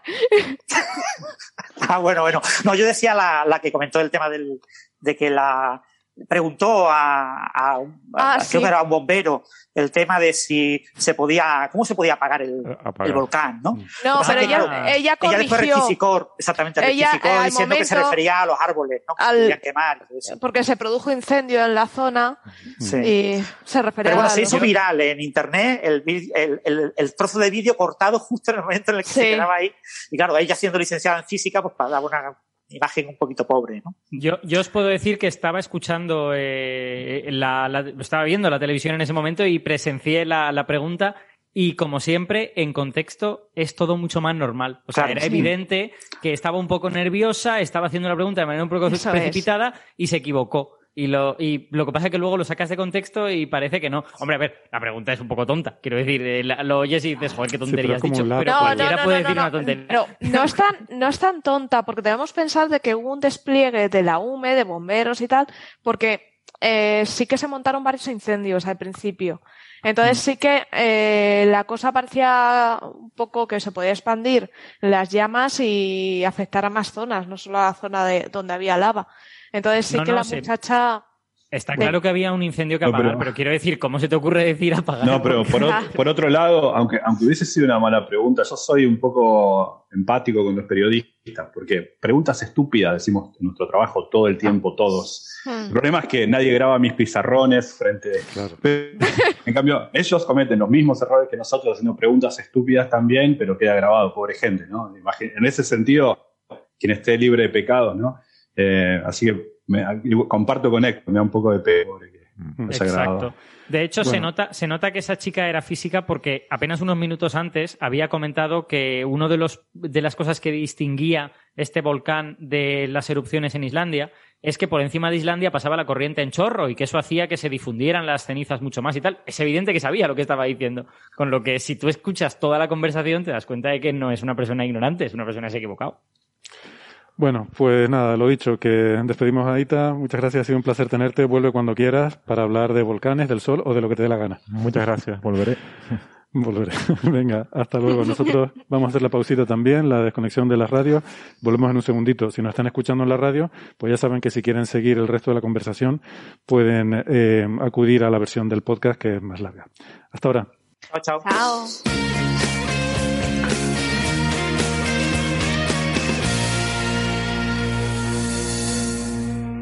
Muy bien, gracias por seguirnos acompañando y vamos a pasar ahora de tema.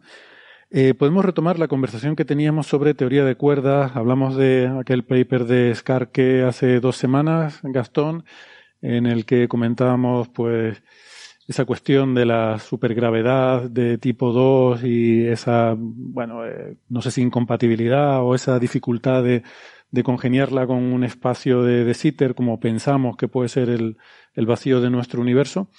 Y mm, luego, bueno, a los pocos días, eh, Francis nos hizo notar que el propio autor había retractado, no sé si retractado es la palabra, pero había retirado el, el artículo del servidor de preprints, del archive, ¿no? Que creo que esto no se, no se haya publicado en ningún sitio, sino simplemente lo había subido ahí.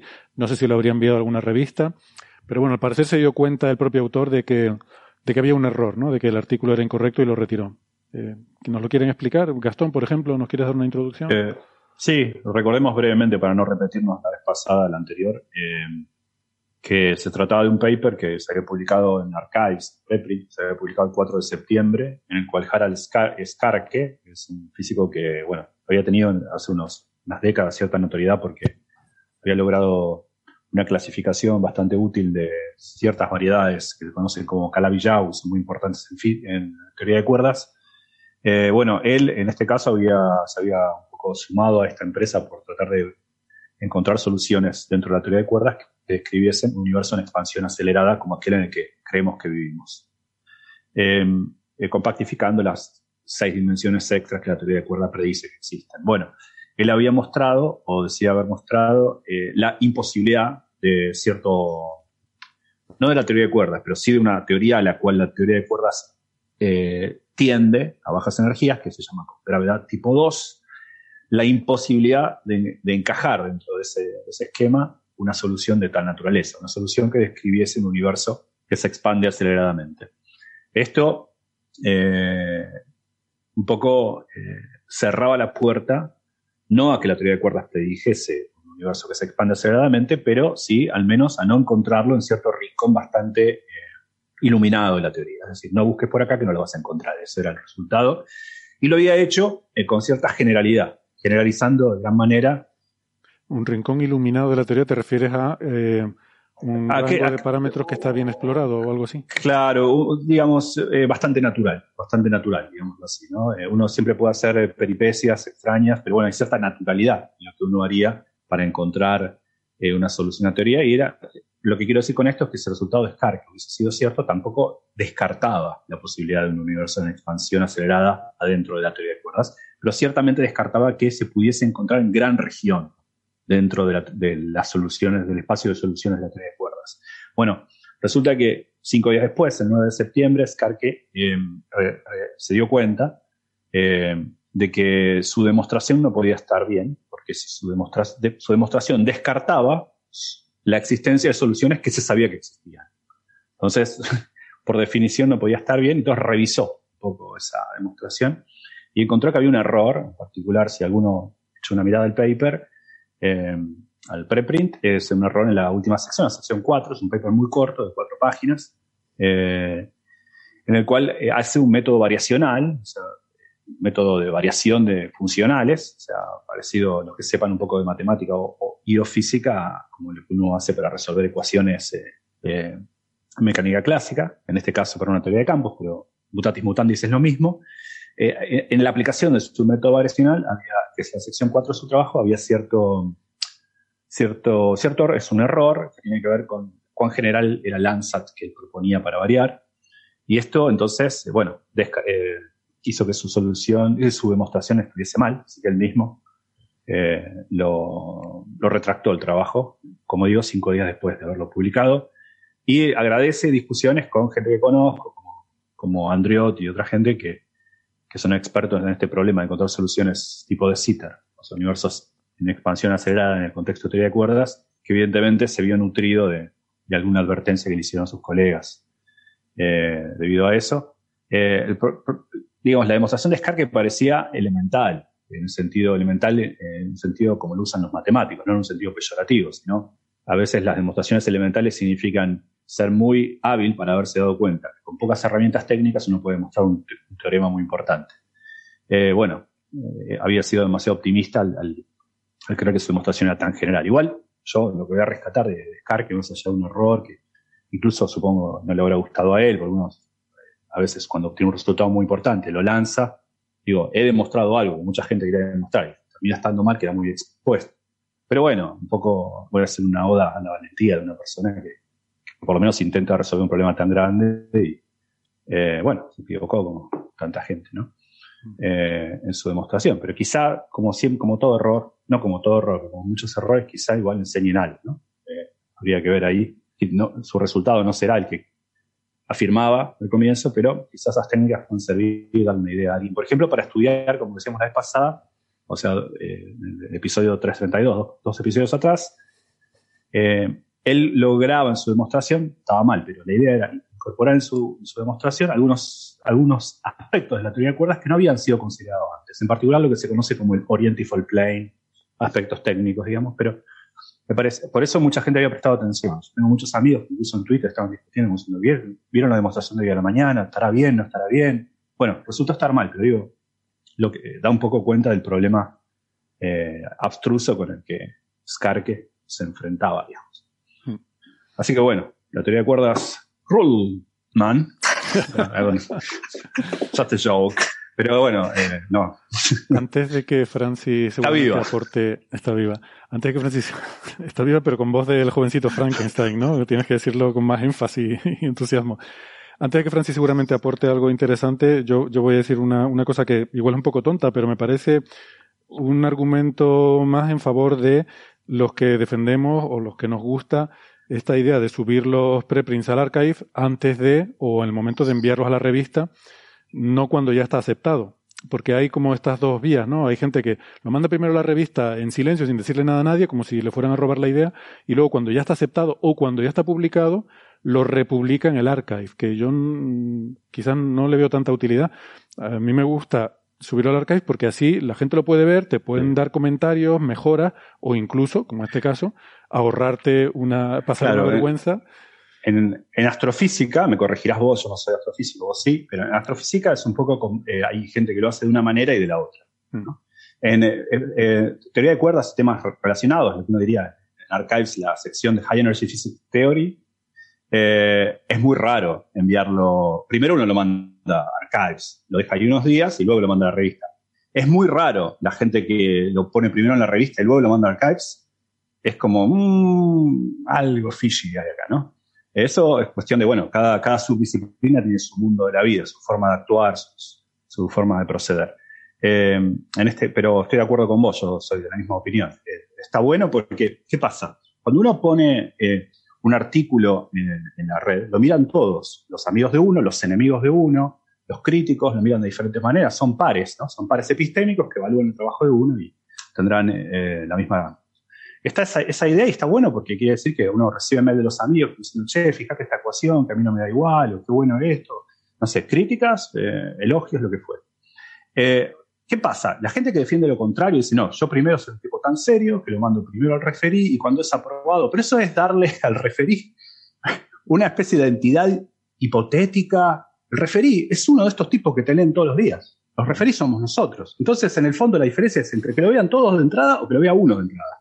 Yo creo que, ¿no? Porque si no uno piensa en el referí como, ah, el sabio del universo que dirá, no, el referí es un tipo que usualmente comete errores, que a veces es idiota, que a veces eh, lo ayuda a uno un montón. Digo, hay diferentes personas. Esos referís que somos nosotros, ¿no?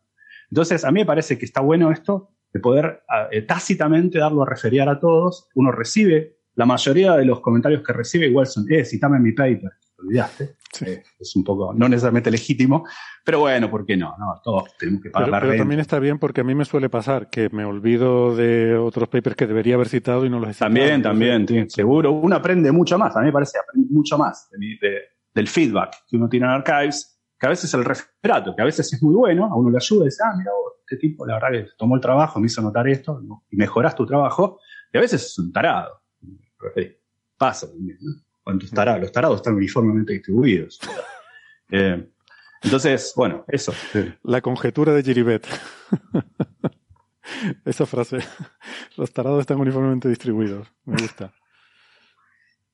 Bueno, yo, yo solo quería hacer un comentario que, bueno, eh, Gastón no ha querido meterse en miga técnica ni en grandes detalles técnicos, pero bueno, yo dije hace dos semanas que, que cuando yo leí la- el artículo me pareció que yo entendía la demostración, ¿no? O sea, tú empiezas a leer la demostración y, y yo no soy experto en teoría de cuerdas, ni tengo ni zorra idea. Quiero decir que yo me he leído un par de libros de teoría de cuerdas. El, el, el, el el clásico de, de Guinness Barbiten y el, el Bolshinki, y bueno, y alguno de Suiva y alguna cosilla más. Pero, Bueno, eh, creo, unos pocos creo- libros. creo que leíste más que yo, porque le que no, no terminé. No, termina- no terminaste de leerlo. Bueno, está, está muy bien. A mí me más que. Claro, es verdad que tú aprendiste, ¿no? Con el Green Barbiten, ¿no? Y los que lo, vi- lo aprendimos con él, eh, pues lo vemos de otra manera, ¿no? Eh, bueno, cuando miras la demostración, eh, en la sección 4, eh, te encuentras con una idea curiosa. Lo que dice Skarke es una idea que cuando la expone, a mí me, me, hizo buscar la nota a pie de página. Porque tiene una nota a pie de página. Él lo que dice es, eh, bueno, ¿cuál, es la idea de la compactificación de flujo? Eh, cuando yo eh, compactifico en una Calabillau, eh, pues aplica el teorema de Maldacena-Núñez y, eso impide, es un teorema no-go, impide que ello tenga de. ¿m? Pero claro, para luchar contra eso se introdujeron las compactificaciones de flujo. Si en la variedad de Galileo hay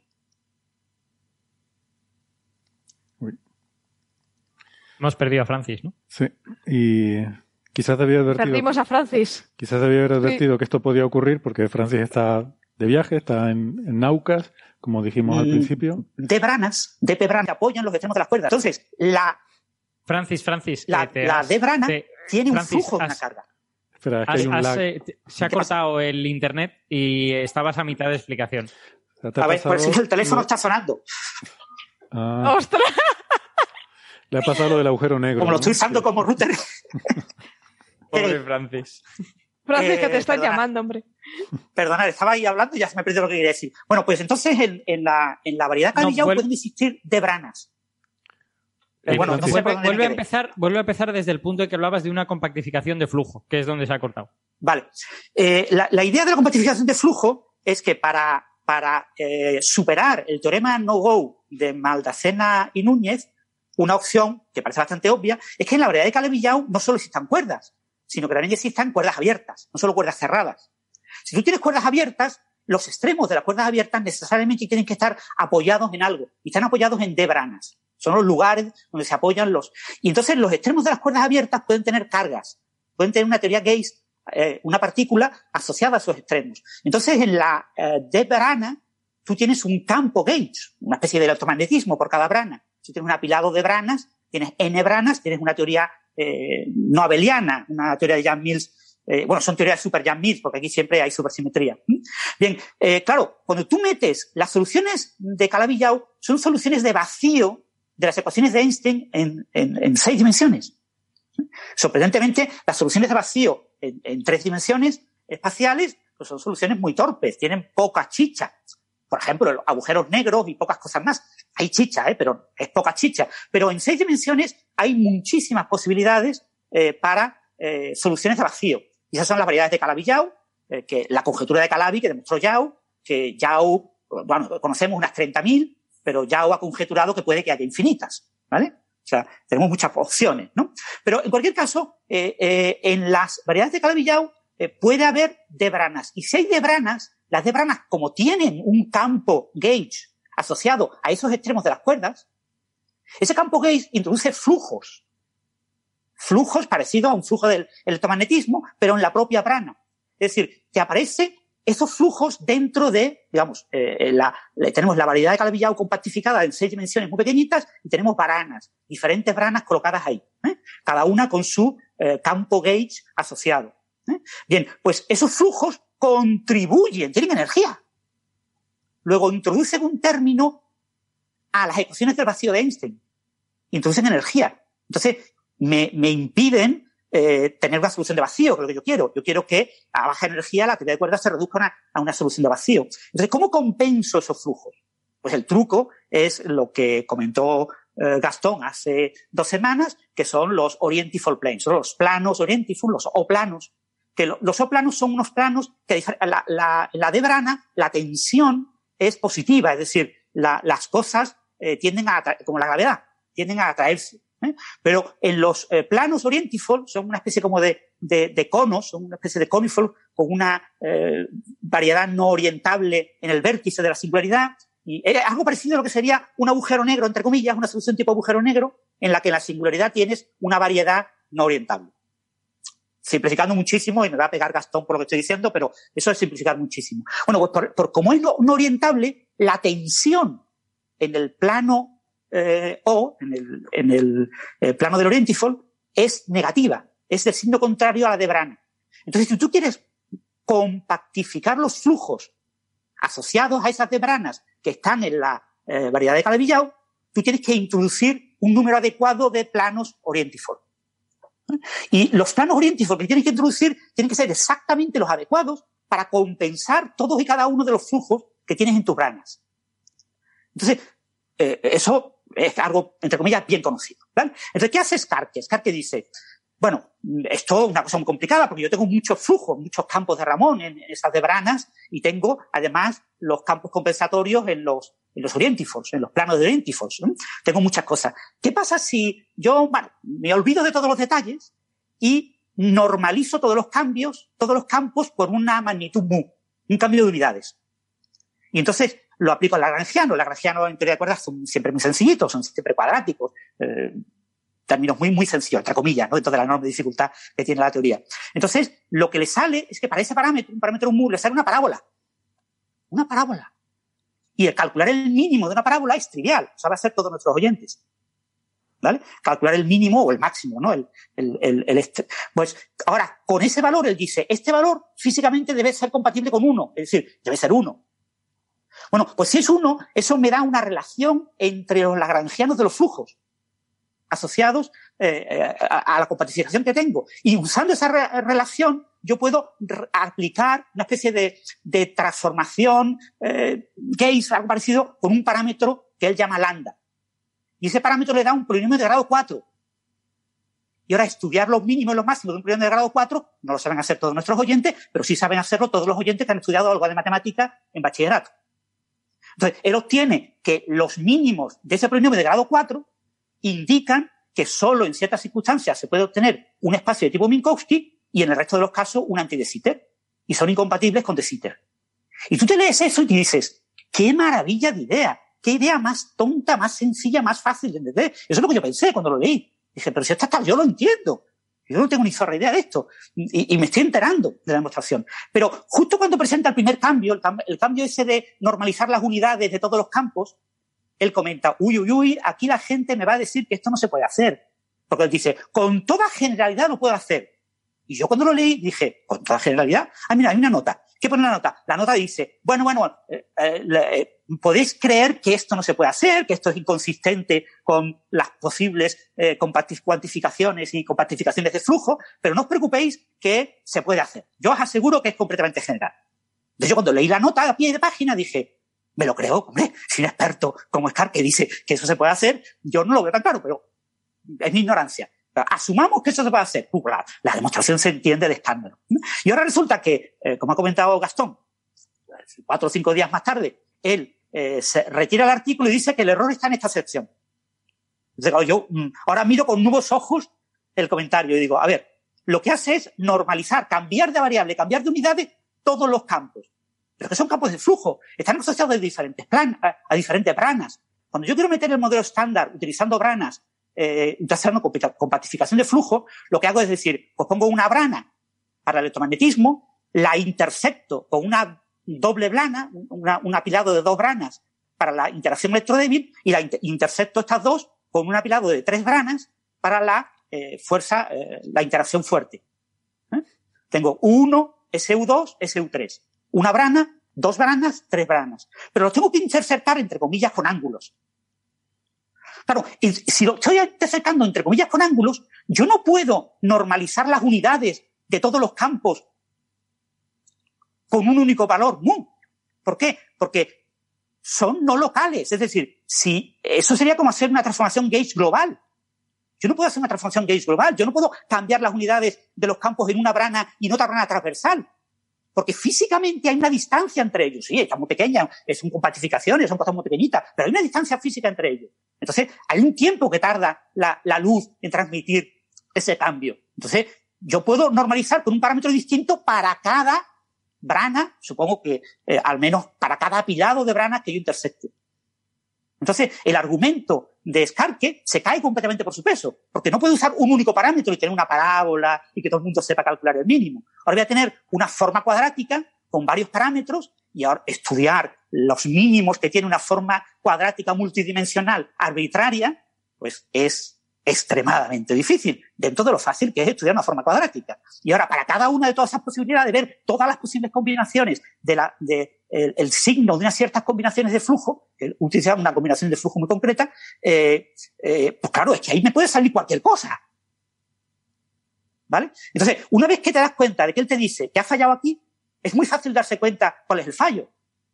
El fallo es que eh, ha, ha, puesto una hipótesis, eh, normalizar todos los campos con el mismo parámetro, que es completamente no física, porque no puedes hacerlos. ¿Vale? Es una cosa que cualquier estudiante de, de, de primera carrera lo sabe. Pero claro, te lo tienen que explicar, ¿vale? O sea, eh, esto pasa muchas veces con muchos artículos científicos. Tú te lees el argumento del autor y te lo vas creyendo, vas diciendo, mira, pues es que este tío es más listo que yo. Si este tío está argumentando así, pues será verdad. Uno más uno igual a dos, dos más uno igual a tres, tres más dos igual a cinco. Y tú te lo vas creyendo. Pero si en el momento te pone 5 más 3 igual a 22 y, y, y tú sigues, pues a veces te, te, te, te ves eh, llevado por el tsunami, ¿no? Por la avalancha del argumento y no te das cuenta de que ahí ha metido la pata. Entonces yo creo sí. que este es el punto donde, donde ha metido la pata. Estoy, estoy de acuerdo. Una nota, una nota al pie técnica eh, para si alguien es estudiante de física graduado, ¿no? De teoría de campos y esas cosas. Los, eh, este, este tipo de trucos para de rescalear los campos tienen reminiscencias, no es igual, pero tienen reminiscencias a muchos trucos que se usan para demostrar la existencia o inexistencia de, sol, de solitones o instantones en teorías de campos. El teorema de Derrick, que es, uno, es un ejemplo, los teoremas de existencia o no existencia de ciertas soluciones solitónicas en la teoría de Kaluza-Klein, con más dimensiones. Hay un montón de, de, esta idea de rescalear Eh, pero tal como dice Francis, hay obstrucciones a veces, ¿no? Y bueno, eh, este parece, no es exactamente lo mismo, pero parece, tal como lo explicó Francis, un problema, el, problema de la demostración de Skarke, ¿no?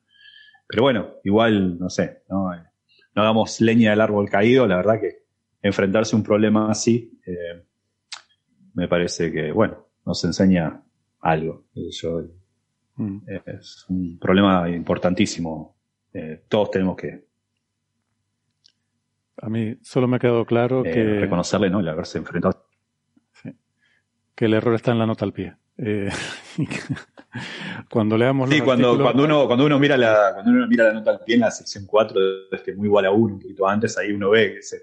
¿Vieron cuando uno, cuando uno se, se defiende demasiado? Aparte no hay muchas notas al pie en el artículo, ¿no? Creo que hay una al principio y después esa. Entonces, eh, no, uno podría preocuparse, pero no se preocupe. No se preocupen, no Sí.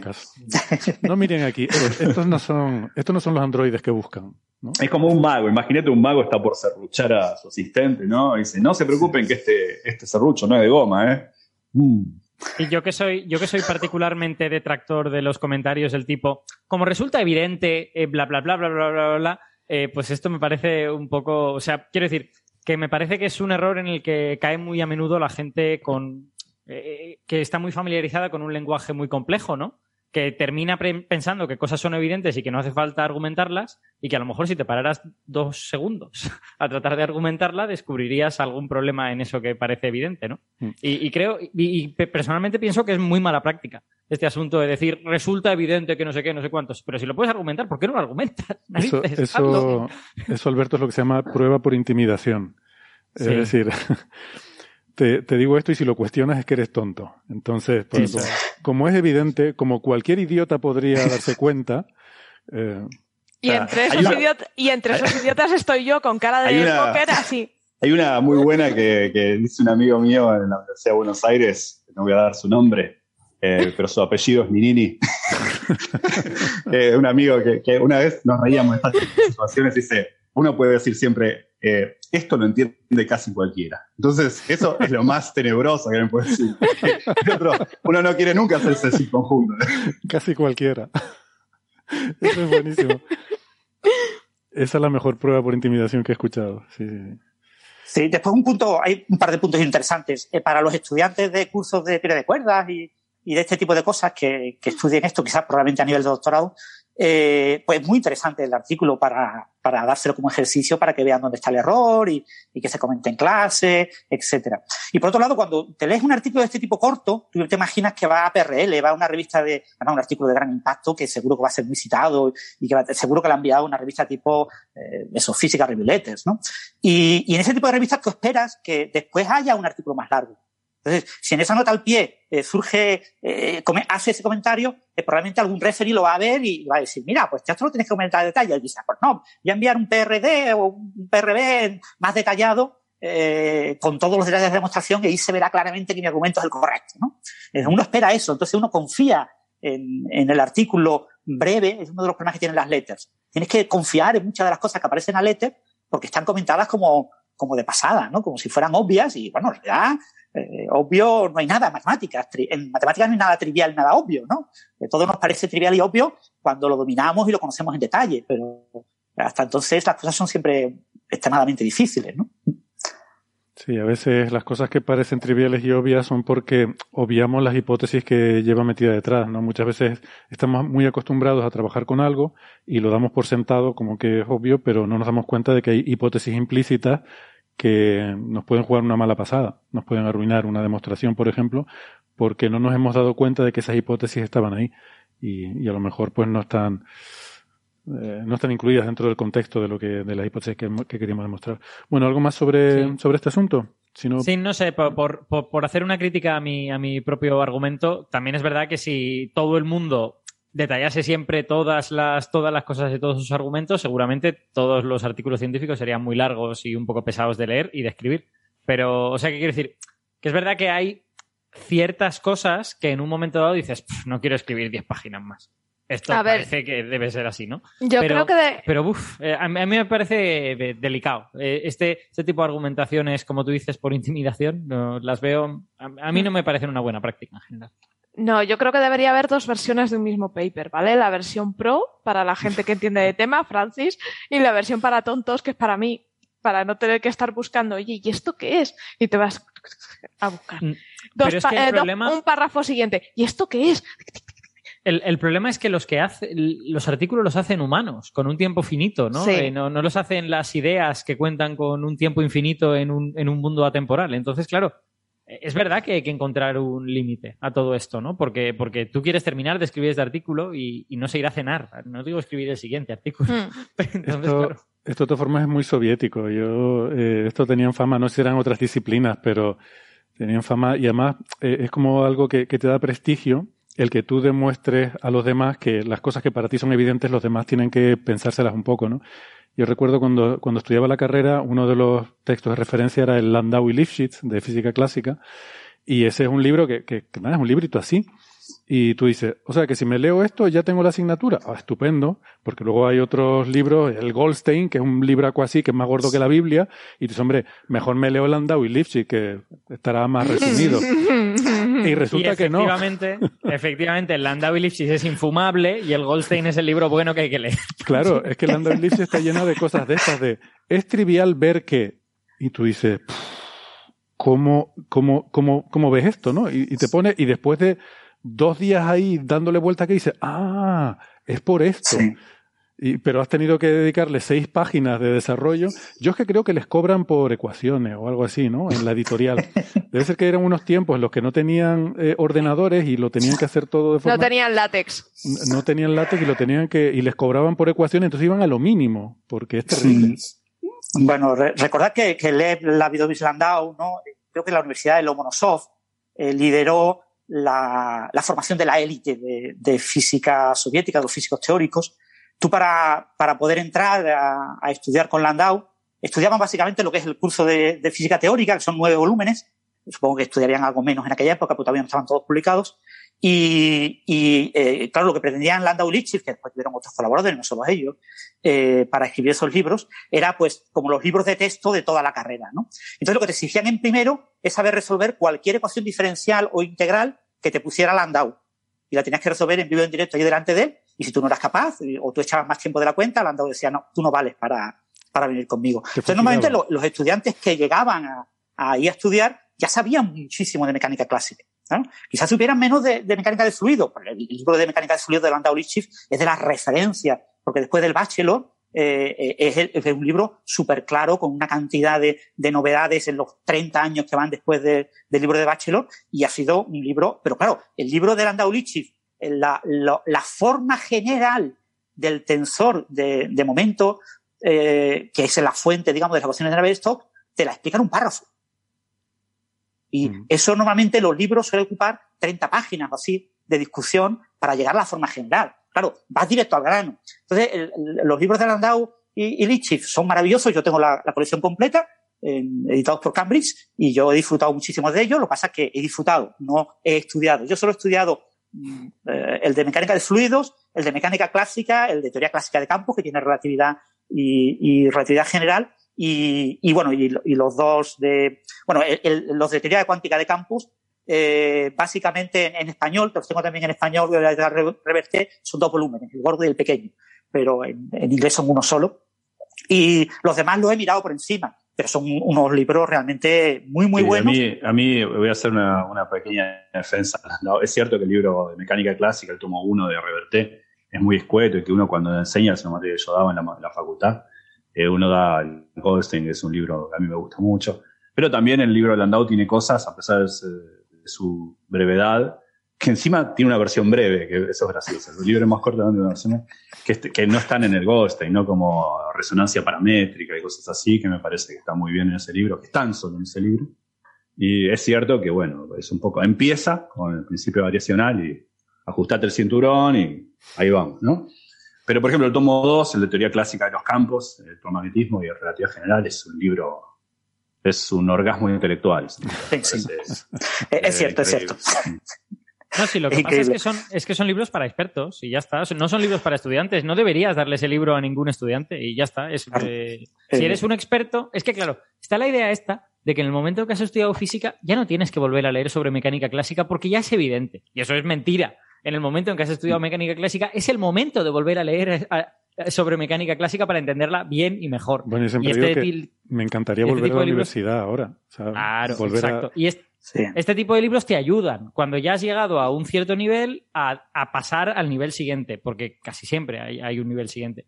Pero son malos libros para alguien que empieza. Sí, y bueno, y, por ejemplo, el Landau de mecánica, pues el gran defecto que tiene es que se escribió como en la, no recuerdo la fecha exacta, pero del orden de 1950, y claro, le faltan 70 años de mecánica clásica, porque la mecánica clásica ha seguido avanzando en estos últimos 70 años, con el tema de los sistemas dinámicos caóticos, el tema de lagrangianos aplicados a los sistemas disipativos, hay una cantidad enorme de temas que han surgido en los últimos 70 años y que obviamente no aparecen en ese libro. Y estoy seguro que si eh, Landau estuviera vivo, eh, por desgracia falleció en un accidente de tráfico, se quedó como groggy, se quedó como en coma y falleció unos pocos años después.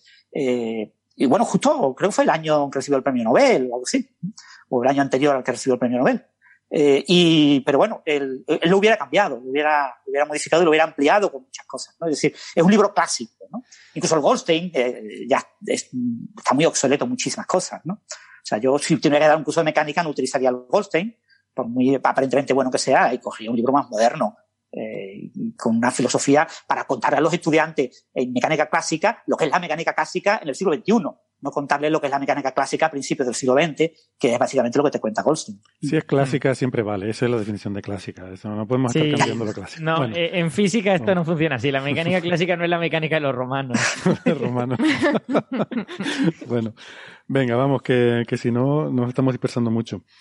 Eh, pasamos al siguiente tema, porque también está interesante lo de, o, no, me dirán ustedes, pero vamos, los medios de comunicación están, no, no voy a decir la expresión que me, que me iba a salir porque hay, hay, eh, hay niños delante, pero vamos, que, que están muy entusiasmados con un artículo que ha salido publicado en Physical Review D sobre, eh, bueno, se titula, de hecho el título empieza diciendo Detección directa de energía oscura. Dos puntos. El exceso de Xenon 1T y, eh, bueno, eh, Future Prospects, ¿no? Y como prospectos futuros o como posibilidades futuras.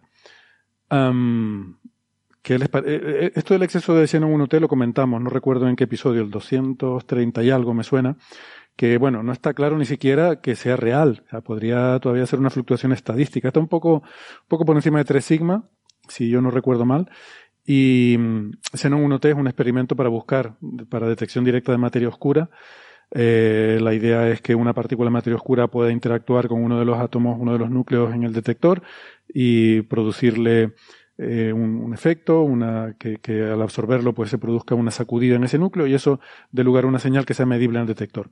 Entonces, bueno, aquí lo que dice es que va mucho más allá. No es que ese exceso sea debido a materia oscura, como estuvimos discutiendo en su momento, la posibilidad de una acción, sino no, que sea energía oscura. Y bueno, de los autores son um, Bagnosi y una serie de colaboradores de, del Reino Unido, de Italia, de Holanda, de Francia y de Estados Unidos. Um, lo plantean ahí como una, una hipótesis, bueno, una hipótesis, no, una posibilidad que, que podría ser este exceso, si existiera. O sea, tenemos que ver primero si el exceso es real y luego si es real, si es compatible con esta hipótesis que ellos plantean y si es compatible, si realmente eso es, o podría ser otra cosa, aunque también sea compatible con esto. Yo veo como que hay muchos escalones aquí, que quizás todo esto es muy prematuro, pero al final aquí subyace de fondo un problema que a mí me parece que hay, que es que hay que ser el primero en decir algo, por si acaso, luego resulta que cuela, entonces el famoso eres tú. Es lo que yo llamo el, el efecto Loer. Es decir, yo voy a decir todo lo posible, y si algún día los extraterrestres eran aquellos, pues alguien dirá, ah, ya lo dijo fulanito, ¿no? Eso es el es acierto científico mediante el método de Monte Carlo. Yo tiro, tiro afirmaciones. Prueba y error, ¿no? Eh, Alguna vez la voy a, alguna la voy a pegar. Es proponer mí- cosas, ¿no? Como proponer es gratis. Yo pienso a lo mejor habría que cobrar por proponer una idea científica. Yo creo, yo creo que antes de que nos pongamos a hablar de energía oscura y todo esto, hay que recordar que muchos físicos experimentales creen que el exceso de, de Xenon 1T se puede deber simplemente a tritio que no han conseguido quitar de dentro del detector. O sea, que puede... eh, Esa, es la más, pro- esta- la más prosaica. opinión ex- es, que, es, es que esta es una opinión pues relativamente generalizada en la, en la microcomunidad de gente que utiliza este tipo de detectores. Entonces, eh, creo que hay que tener cuidado porque eh, parece que la probabilidad de que ese exceso realmente no exista es, elevada. Sí, quizá podríamos empezar por ahí, ¿no? Recordando brevemente, para no repetirnos, eh, porque esto fue en enero del 2020, que era, que era lo que decía Xenon T1, Xenon 1T, ¿no? Xenon es un proyecto más grande, Xenon 1T es un, no un prototipo, es, es, es uno de los, una primera lanzado, un experimento que básicamente es un gran tanque de xenón, la mayoría líquido, tiene un poquito como la espuma del capuchino, tiene un poco de gas arriba, pero xenón básicamente. Y afuera, ese tanque está metido en otro tanque, está cerrado, pero metido en otro tanque con agua destilada, por cuestiones de, la técnica del, experimento. Bueno, la, idea es que eh, ese, lo que se, lo que, eso fue diseñado para detectar materia oscura. ¿no? Y cuando uno dice materia oscura, como no sabemos lo que es la materia oscura, eh, hay una cierta hipótesis así de qué puede ser para que esto lo detecte. Porque cuando uno quiere mirar algo, dice, bueno, estoy suponiendo que algo tiene tal naturaleza. Esto es la hipótesis más como, homologada, más comúnmente aceptada de la materia oscura, que es que mayormente se compone de partículas débilmente interactuantes, masivas, partículas nuevas que no conocemos, que interactúan mediante la fuerza débil, eso significa débilmente interactuante, y que son muy masivas. Es decir, no es materia oscura estrictamente hablando, porque interactúa, pero que interactúa muy poco, ¿no? menos que los neutrinos. Entonces esas partículas no, no, no, interactúan con la luz directamente, no interactúan con la luz, interactúan con la luz a través de primero interactuar con la fuerza débil y de manera no muy propensa, y eso constituiría la materia oscura. Si porque esa es una posibilidad, otra posibilidad es que la materia oscura no interactúe con nosotros salvo gravitatoriamente. Eso, en ese caso, estaríamos perdidos. Supongamos que sean partículas que interactúan débilmente, entonces una partícula de materia oscura atravesaría el tanque, no interactúa, y podría, de las muchísimas que hay, muchísimas, el 85% de la materia que existe es materia oscura, alguna tendría la, la posibilidad de interactuar con un átomo de este tanque de xenón y hacer un recoil en el átomo, en el electrón del átomo. Y eso emitiría dos fotones en ultravioleta. Entonces el tanque está rodeado, está oscuro, rodeado de fotodetectores que mediría ese eh, par de fotones en UV. Y así sería una detección de la, colisión entre una partícula de materia oscura, WIMP, y un átomo de xenón. Por otros fenómenos que hay ahí, en particular la concentración del, tritio y otras cosas, se espera que haya algunos eventos de emisión de fotones. Grosso modo, en, el RAN del experimento se esperaban que hubiese unos 232 o algo así eventos y habían detectado 285 o algo así. Unos 53 eh, eventos más. Entonces, este, este exceso a qué se debe? Como bien dice Alberto, podría tener una explicación bien prosaica, es que no, eh, guardas como, cómo mediste la concentración de lo que pusiste adentro, porque es muy difícil medir átomo por átomo, es imposible. Así que quizá tengas más tritio de lo que pensabas. Si tienes más tritio de lo que pensabas, puede generar este, puede explicar este exceso de 53 eventos que estás viendo. Hay que tener cuidado. Igual es 53 y 285 es una gran proporción. ¿no? Por eso lo de 3, tanto 5. Pero hay otras posibilidades. Podría ser que los neutrinos también generan eh, este decaimiento en dos fotones si los neutrinos tuviesen una ligera diferencia respecto a lo que creemos de ellos. Así, pero como los neutrinos son muy difíciles de saber todos sus detalles, podría ser que la física de neutrinos que conocemos requiriese. Eso sería un poquito más interesante porque estaríamos aprendiendo física fundamental. Ya no es un error de que mediste mal el tritio, sino que hay algo que estamos aprendiendo de los neutrinos, pero los neutrinos son partículas que ya sabemos que existen.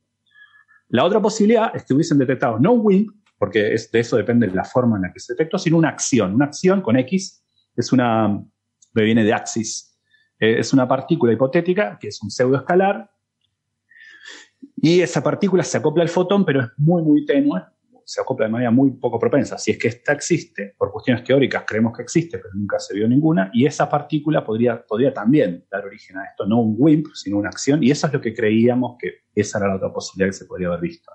Recordemos que esto ocurre en el, en el, macizo de los Apeninos, que es en el Gran Sasso, que es más o menos el mismo lugar donde se detectó en el 2011 esa falaz eh, velocidad superlumínica de los neutrinos.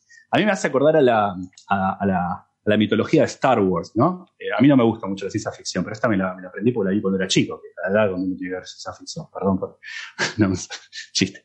Eh, cuando uno, cuando, eh, cuando Skywalker va a esa, esa cueva donde se enfrenta a sus, miedos, a sus miedos y se hace en realidad, lo, mismo pasa en Gran Sasso. Uno entra de Gran Sasso y se encuentra un montón de mitología. Los neutrinos van más rápido que la luz, hay materia oscura que son WIM. Todo ficcional ahí adentro, ¿no? Algo pasa en esa montaña en la que se ve cosas que nadie ve en otra. Qué la idea malo es que, eres. No sé, de, de, última, los neutrinos van más rápido que la luz. Encontré los wings adentro de un tanque de agua. Bueno, quedamos un poco más modestos en todo caso. Eh, bueno, pero mató un gato y le llaman matagato, ¿no? Entonces los neutrinos deberíamos olvidarlos ya. No, bueno, lo, lo, también hay que decir que eh, o sea, estas cosas pasan en Gran Sasso no porque sea un sitio especial como el Triángulo de las Bermudas, sino porque es que ahí es donde hacen experimentos de estas cosas. Claro, Es, verdad, verdad. Era solamente un chiste. es, verdad, es verdad que en Gran Sasso está también Dama, ¿no? Y que son un poquito recalcitrantes. la, gente también. la, gente de ese experimento es un pelín especial, pero, pero bueno, que no culpemos a los de otros experimentos. Bueno, bueno, pero cada uno, uno pero también. cargo de su historia. ¿eh? Yo acarreo toda la década del 90, entonces todo el mundo tiene que hacerse cargo de su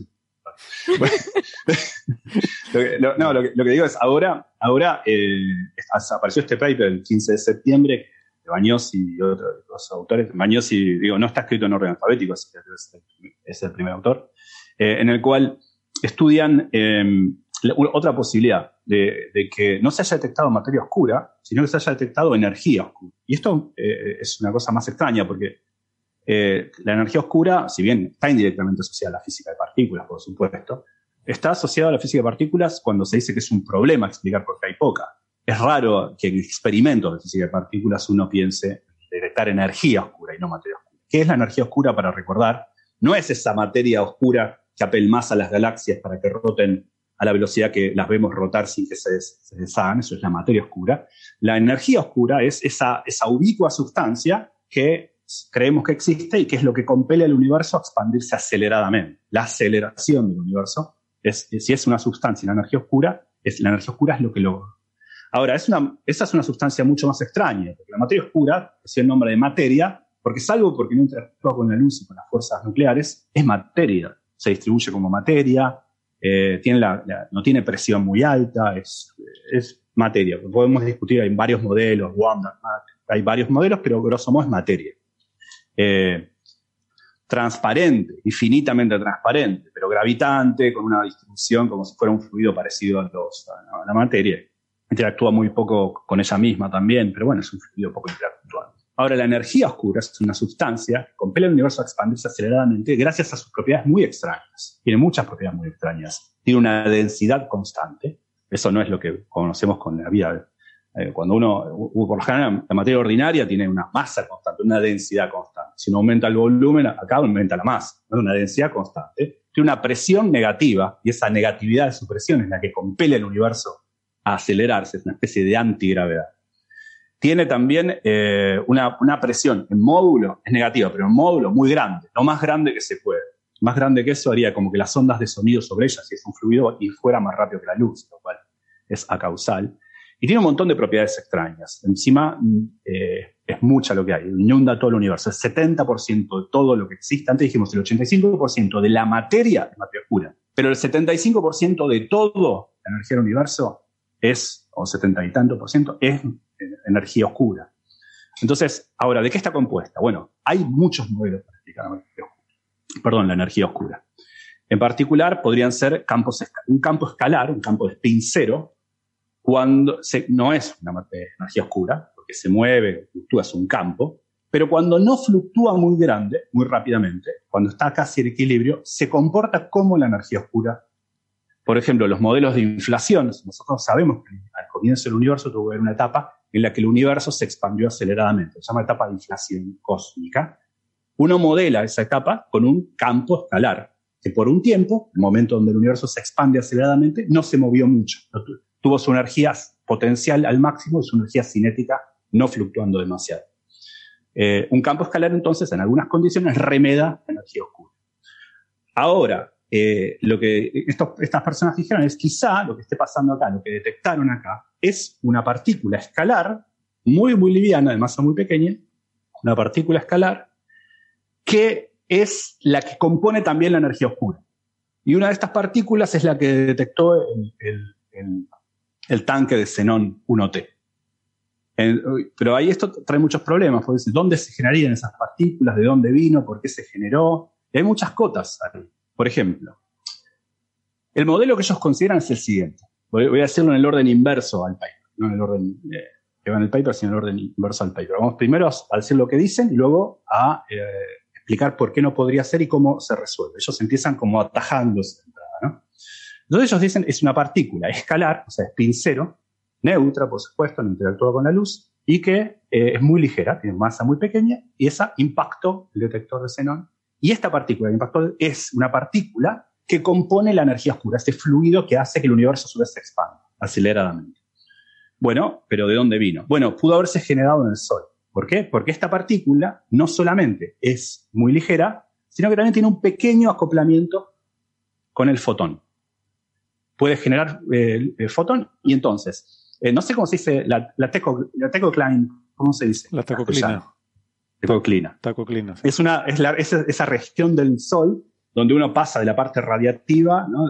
la, actividad radiativa más fuerte, a la parte más de donde hay convección, la parte de la, donde está la rotación diferencial del Sol. Eh, Héctor me corregía, porque yo del Sol no sé más que tomarlo. ¿Está bien? Entonces, el, eh, bueno, ahí hay un campo magnético, entonces los fotones del campo magnético de la tecoclina del Sol podrían generar esta, esta partícula, esta partícula viene hacia nosotros, nosotros la detectamos adentro del gran saso. Esa es la idea. Ahora, guarda, porque esta, esta idea aún dice, ¿por qué no se ocurre a otro? Porque es muy difícil eh, compatibilizar partículas escalares con el Sol o con cualquier estrella. ¿Por qué? Porque existe lo que se conoce como el efecto Primakov, que es el siguiente. Si es cierto que una partícula escalar se puede descomponer en fotones, también es cierto que los fotones se pueden descomponer en una partícula escalar. Entonces, adentro de las estrellas, el Sol por caso, pero también en las gigantes rojas y sobre todo en las enanas blancas, los fotones que están ahí, eh, primero tenemos que decir que por qué una estrella no se deshace muy rápidamente. Por ejemplo, ¿por qué el Sol directamente no se, se deshace? Porque los fotones ahí adentro, a pesar de que el Sol no es tan grande para la velocidad que va la luz, hacen un scattering enorme antes de llegar a salir del Sol. Puede pasar entre 10 a las 5 y 10 a las 6 años para que un fotón venga del core de la estrella y salga. Hace una extremada, un, random, hace un, no random, pero digamos un, un scattering enorme, es muy denso, es muy opaco el Sol, y entonces tarda mucho en fotonenirse. Entonces, por eso es que las estrellas tardan tanto en desaparecer. En particular, las enanas blancas, conocemos bastante bien, bueno, el otro día discutimos que hay nuevas mediciones, pero digo, cómo, cómo se van enfriando. Entonces, tenemos muchas cotas a que no puedan producirse adentro de estrellas partículas escalares. ¿Por qué? Porque si, si, pudiesen producirse, si estas existen, cuando vienen fotones ahí que están por hacer toda esta peripecia larguísima para explicar por qué el, Sol no se deshace tan rápido, se podrían disfrazar de partícula escalar, convertirse en ella, y esa partícula escalar se vuelve casi invisible y saldría del Sol. Entonces, el Sol y todas las estrellas se enfriarían, desaparecerían mucho más rápido. Entonces, siendo que las estrellas están ahí y duran tanto como sabemos que duran, acotamos cuán eficiente puede ser la producción de esas partículas. Entonces guarda porque eso te da que es muy poco eficiente. Entonces automáticamente esto descartaría la posibilidad. Si no hace los cálculos, descarta la posibilidad. No, no puedes ver partículas escalares que hacen el Sol porque las cotas provenientes de las grandes vidas en las estrellas descartan que sea muy profusa la producción de tales partículas. Bueno, guarda, porque eso es un modelo estándar de partículas escalares, de, partículas de spin cero están estos modelos que se llaman modelos de camaleón, un mecanismo que se llama mecanismo de camaleón, que toma el nombre de la idea de que la, cómo se acopla, y no solamente cómo se acopla, sino también su energía cinética, no quiero entrar en detalle, pero cómo se acopla la partícula a la materia depende de las condiciones, fuertemente de las condiciones en las que está la materia. Entonces ellos consideran modelos en los cuales las partículas se acoplan poco al fotón cuando hay densidades muy grandes, como adentro del Sol, pero se, acoplan más eficientemente en regiones como la tecoclina solar y entonces ahí sí se podrían. Entonces ponen esta suerte de afinidad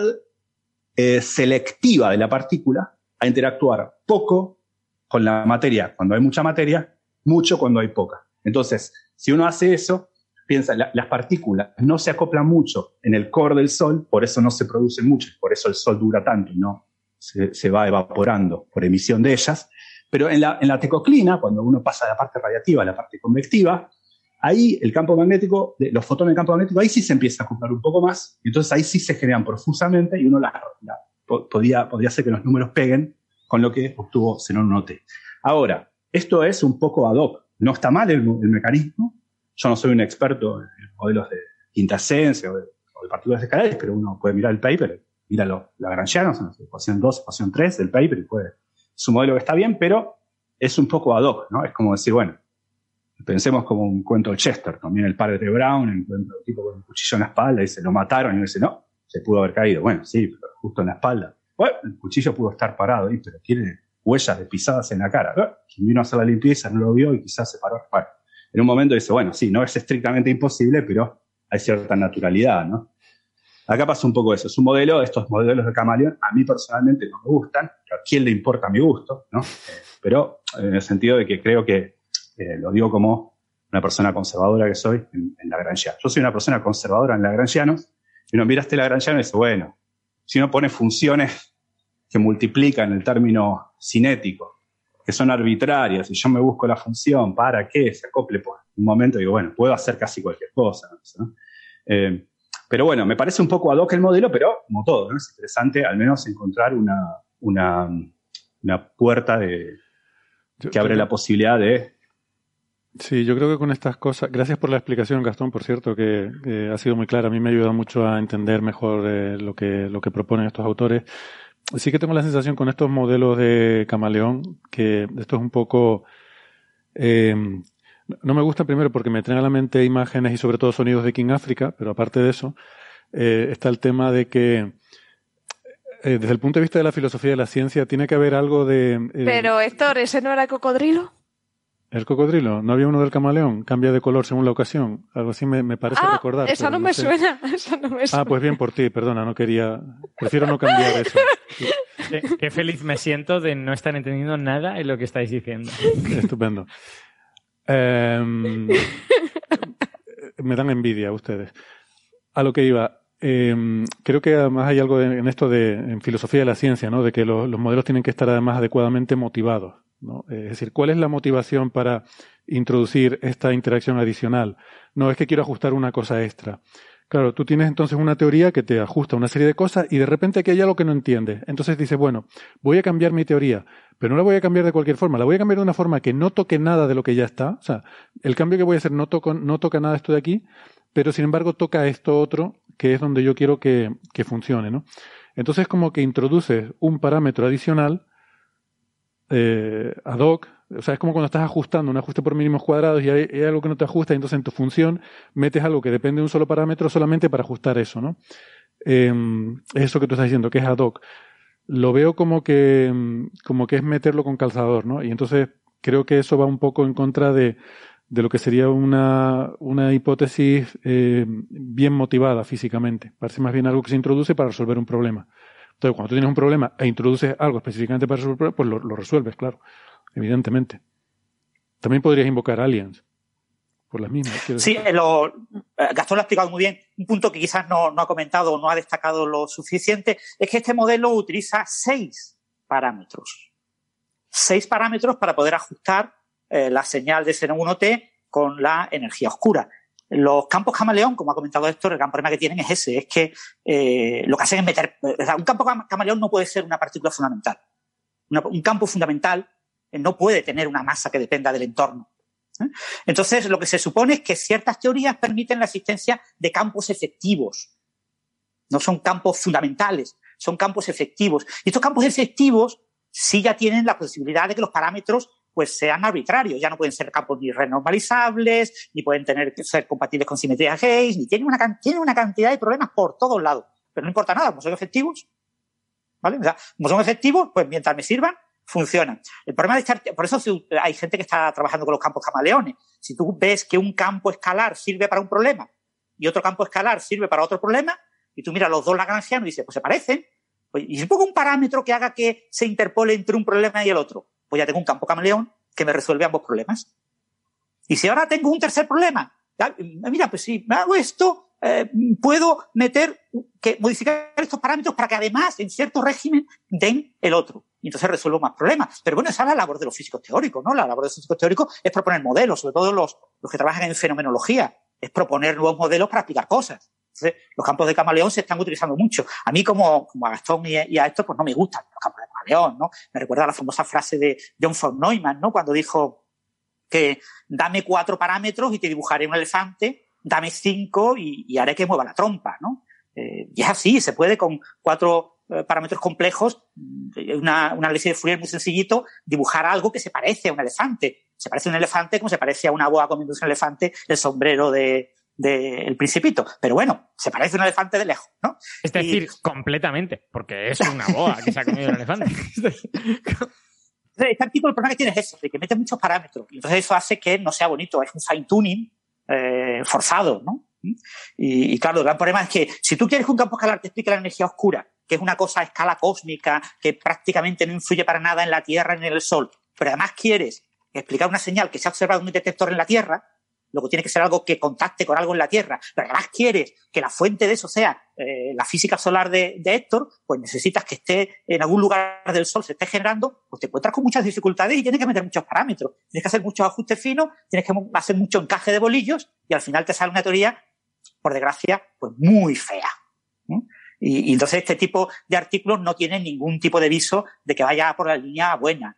Hay que recordar que para la explicación de Xenon 1T eh, se han publicado más de 180 artículos que la citan, eh, tres o cuatro artículos hablando del tema del tritio y de explicaciones eh, prosaicas, que son lo que todo el mundo espera que sea la explicación definitiva, y el resto, como 170 artículos, hablando de propuestas teóricas a cada cual más especulativa, más exótica, ¿no? Ya se ha propuesto de todo lo que te puedes imaginar que se puede proponer. Las ideas que comentó Gastón de eh, la acción y los neutrinos aparecen en el artículo original de la colaboración Xenon 1T, ¿no? Pero eh, propuestas ha habido todas, por, todas las concebibles y van a seguir proponiéndose propuestas, ¿no? Incluso varios físicos españoles eh, que trabajan en fenomenología han publicado sus artículos con sus propuestas propias. Claro, pero porque a ver, yo tengo amigos jóvenes, o bueno, jóvenes, medio jóvenes, ¿no? Que están en la etapa de estas de estar a punto de conseguir lo que podría ser una plaza permanente y toda esa gente lo que necesita es citas y sabe que subiéndose a este tipo de olas, pues va a tener, va a tener o puede tener algún tipo de citas. O sea, sí, yo creo que con, con este asunto pasa lo mismo que con tantas otras posibles señales de nueva física en física de partículas, que es que hay una comunidad de teóricos muy grande que está deseando que suceda algo interesante porque no encontramos ninguna cosa de nueva física. Entonces, entre el entusiasmo y la necesidad de las citas, pues se explican todos estos centenares de papers que salen siempre. Bien. Pues nada, vamos a ir entonces pasando de tema. ¿Hay alguna última cosilla sobre esto que sea breve? Eh, sí, ¿no?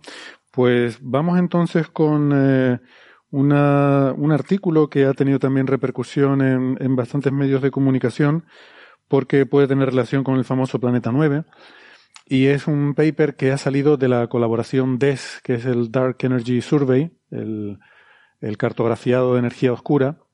Y ustedes podrán decir que tiene que ver la energía oscura con el Planeta 9. Pues mucho.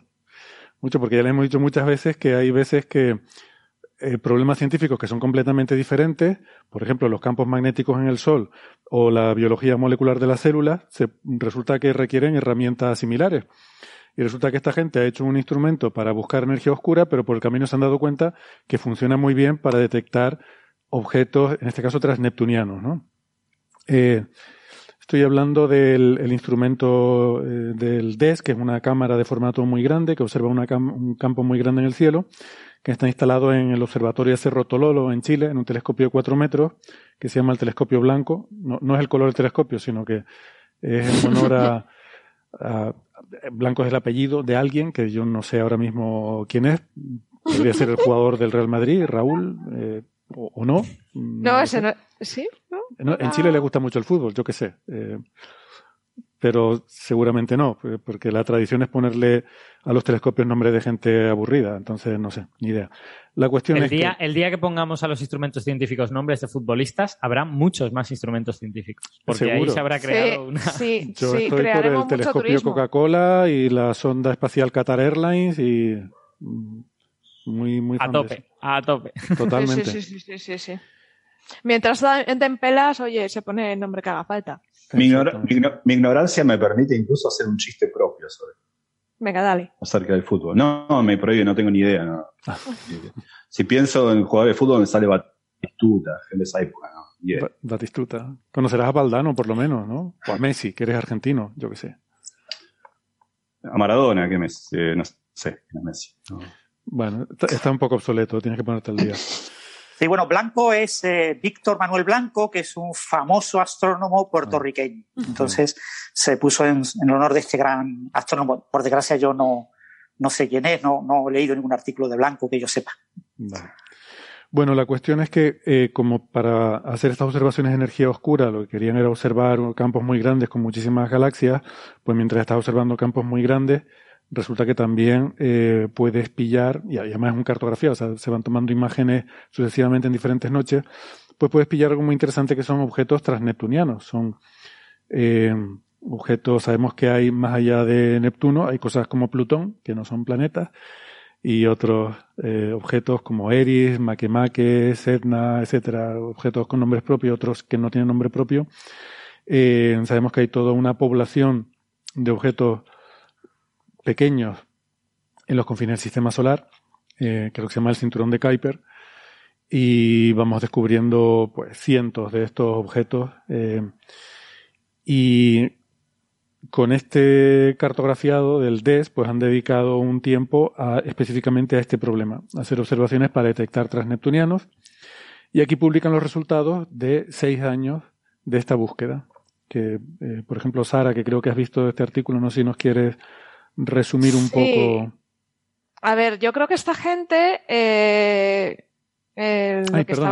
solo, para terminar, porque estaba explicando esto para ah, explicar por qué esto tiene relación con Planeta 9, y es porque desde, creo que desde 2015 o 2016, eh, dos investigadores que son Mike Brown y Konstantin Batigin eh, eh, han propuesto la hipótesis de que debe existir un planeta ahí fuera que todavía no hemos descubierto, un planeta eh, muy grande, una, una supertierra, eh, porque habían visto que algunos de estos objetos transneptunianos, inicialmente eran creo que seis, ahora ya llevan como 15, pues tienen órbitas que están casualmente alineadas que están orientadas en la misma dirección, que tienen unas propiedades que son muy similares, están alineadas de la misma manera y orientadas de la misma manera, y que eso lo podrían explicar si existiera este planeta que a lo largo de muchos millones de años hubiera ido pastoreando y haciendo que estos objetos adquirieran estas órbitas similares.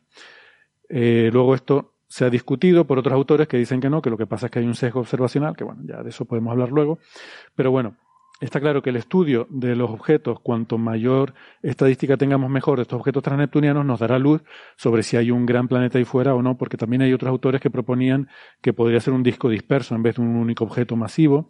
Podría haber un disco de objetos ahí fuera que los tuviera eh, pues ahí pastoreando, ¿no? Que no fuera un gran objeto. Incluso se ha propuesto un objeto, un agujero negro primordial. O sea que propuestas como, como son gratis, hay de todo tipo. ¿Nos cuentas un poco, Sara, lo que sí, sí, sí. publican ahí? Eh, yo lo que creo es que han aprovechado que DES está, como está haciendo este rastreo y está acumulando datos, han dicho, oye, ¿y si empleamos estos datos para buscar otra cosa, ya que los tenemos? Y la verdad es que en este es un segundo paper, eh, ellos tienen un trabajo anterior en el que tomaron datos de durante cuatro años eh, de, de, este instrumento y pues tuvieron unos resultados bastante majos. Eh, ¿Qué pasa? Que han mejorado el algoritmo, lo han cambiado y han empleado eh, seis años de datos. Eh, nosotros en, en, ciencia de datos decimos siempre que a mayor volumen de datos siempre mejor, pero esto tiene un problema, tiene un problema serio y es que estamos hablando de datos que son imágenes, son muy pesados, es muy duro de tratar, entonces han tenido que hacer un poco de, sacrificios en el algoritmo, ¿vale? A la hora de tratar el dato. Entonces, eh, este nuevo sistema que han desarrollado lo han probado, le han metido además, me ha gustado mucho cómo, cómo han hecho las pruebas. En el momento en que lo lanzan a funcionar, le han metido, ellos han generado con un framework objetos falsos, con sus trayectorias, sus órbitas, todo, y le han puesto a funcionar. Entonces han visto que eh, ha detectado el 99% de esos objetos falsos y que ese 1% era en una zona donde hay muchísimos objetos con muchas órbitas que se solapan y ahí ha dado falsos negativos. Bueno, la verdad es que para, para haceros, eh, para un sistema de este tipo, yo creo que está muy, muy bien.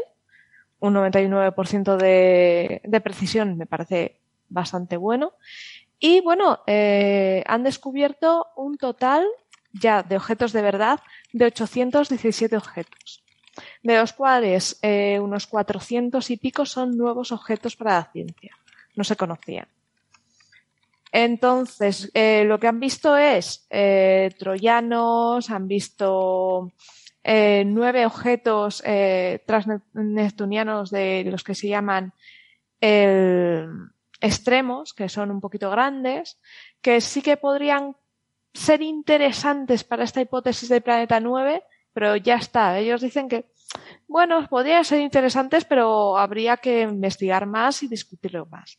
O sea que, pero la verdad es que está muy, está muy chulo por eso, porque mm, digamos que lo que han hecho es un sistema que funciona muy bien con estos datos de test, pero que podría funcionar con eh, las imágenes de cualquier otro telescopio. Entonces, yo creo que eh, han hecho ciencia de datos muy buena y han sabido aprovechar. A mí me ha gustado mucho porque además el paper es muy fácil de, de entender, lo explican súper bien y dan mucho detalle, pues eso de dónde está el pro- dónde han encontrado problemas, dónde eh, están sacrificando y por qué han, han quitado ciertas eh, partes. Está muy, muy, está muy bien. Eh, la verdad es que a mí personalmente me ha gustado mucho. Bueno, y yo creo que un, un detalle relevante de los resultados que han obtenido es que eh, de los cuerpos que obtienen que están razonablemente lejos, es decir, que tienen, que tienen órbitas grandes y que su perihelio está suficientemente lejos de Neptuno, pues vuelven a encontrar lo que ya se había encontrado en, otros, en otras búsquedas que no eran tan extensivas como estas, ¿no? Que es que sus órbitas, que son elipses y por lo tanto son alargadas, esas elipses alargadas están orientadas más, más o menos en una zona del cielo. Y parece que hay otra zona del cielo que está evitada ¿no? por esas elipses. Y eso es lo que, lo que el planeta 9, este de Brown y Batygin, predice, ¿no? Porque también tiene una órbita alargada, que aunque está mucho más lejos, y cuando pasa por las cercanías del sistema solar interior, echa eh, su gravedad eh, expulsa a los cuerpos que están en esa zona vacía, digamos, ¿no? Entonces, eh, demostrar si la zona vacía realmente existe o si se debe a que no estamos mirando bien en esa dirección es un punto relevante para descartar esta, este modelo concreto de Planeta 9. Y parece que DES, pues de alguna manera, apoya el modelo en lugar de descartarlo, lo cual, pues, eh, está bastante guay. Pero yo no lo, yo no lo veo así. ¿eh? Yo no lo he yo visto, lo he eso paper no lo he interpretado. Eh, Lo he interpretado al revés, pero no sé, igual, igual hay algo que no estoy entendiendo porque he visto artículos de divulgación como el de Shataka, por ejemplo, que sí que dicen lo que está diciendo Alberto, que el artículo apoya la hipótesis del planeta 9. Yo lo veo como que el artículo va en contra de la hipótesis del planeta 9, ¿no? ¿Por qué lo ves así? Porque ellos dicen que encuentran el clustering. Eh, Sí, si fijáis la, la figura 12, no sé si tenéis la figura delante, la figura 12 te separa los cuerpos con una eh, distancia de- superior a 38 unidades astronómicas y menos de 38 unidades astronómicas. Y los que están por debajo de 38 unidades astronómicas tienen una eh, distribución eh, que es compatible con una ley de potencia, eh, pero sin embargo los que tienen una distancia mayor, es lo que comenta eh, Alberto, son incompatibles con una ley de distribución de potencia asociada a una distribución isótropa de los cuerpos. Pero esto- Entonces lo que plantean ellos figura- es que esa distribución no es isótropa. Pero esta figura, la figura 2 es la función de selección. O sea, esto es, porque ellos, una cosa muy buena, a a mí el, el artículo me gustó mucho. Mm. Una cosa que hacen muy bien es estudiar los sesgos observacionales, porque es lo que se ha Eso dicho es. que puede ser un problema con estos estudios de, de Planeta 9, porque tú tienes el observatorio en un sitio, entonces no cubres todo el cielo por igual. Es más probable que encuentres objetos en aquellas zonas donde hay más horas de noche en tu observatorio, etcétera, etcétera, ¿no? Entonces, aquí intentan, y de hecho han preparado un software que lo han hecho público para tener en cuenta los sesgos observacionales, con lo cual el, quien tenga interés lo podrá eh, analizar en detalle y, y verlo y tal.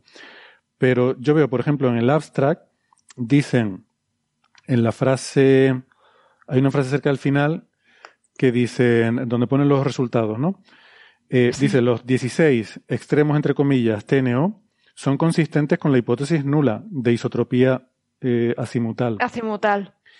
Y en la página 20, eh, justo antes de la figura 11, eh, las últimas frases dice, el agrupamiento aparente en elementos orbitales, en el espacio de elementos orbitales de estos objetos, es consistente con las funciones de selección del survey, o sea, con que sea un sesgo observacional. Dice, y no requiere de forma concluyente un perturbador masivo u otros mecanismos para romper la, la isotropía de TNOs en el survey. Luego dice, que quizás por aquí es ponerme el asunto porque es un poco gallego el artículo, dice una cosa y la contraria. Luego dice, sí que hay, sin embargo, una tendencia sugerente a evitar la línea omega igual a cero, que omega es el, el nodo de ascendente, es un, bueno, un parámetro orbital. O sea, repito, sí que hay, sin embargo, una tendencia sugerente de, eh, de evitar el, el, omega igual a cero en la muestra de DES, eh, pero con una significancia baja, dice a 4-8%, dice, lo cual motiva el que se continúe este ejercicio con el LSST en datos futuros, ¿no? LSST es el, el Observatorio Vera Rubin, que realmente Mm. es el que va a resolver todo esto. Vale, yo creo que lo que me pasa es que he leído mal la frase. O sea, que, que he leído inconsistent donde, donde ponía Sí. consistent. Ah, vale, vale. Vale, creo que el problema es mío. No, es que ¿sabes qué pasa? Que si te leías después el artículo de Sataka que dice, no, bueno, han encontrado indicios del planeta 9, te quedabas un poco picueto y decías, eh, ¿he entendido mal el paper? Eh, algo me pasa, ¿no? Y te volvías a leer el paper y tú decías, No, pero lo además, de- eh, como loco, no encuentro nada, no lo veo. Lo que me sorprende es que lo he leído mal en el abstract. Me he leído, yo reconozco que me he leído el abstract y las conclusiones, ¿vale? Y, y en las conclusiones lo he vuelto a leer mal, lo cual me parece increíble. Ahora lo, Eso lo leo. porque ya tú tenías una idea preconcebida en mente y Sí. Pero es verdad Sí. que el artículo es poco como, a ver, lo- dicen las cosas con la boca pequeña, como que no quieren ser muy contundentes, ¿no? Eh, o sea, un artículo de 24 páginas y el resultado más importante, que es este, lo dicen así como un poquito medio escondido.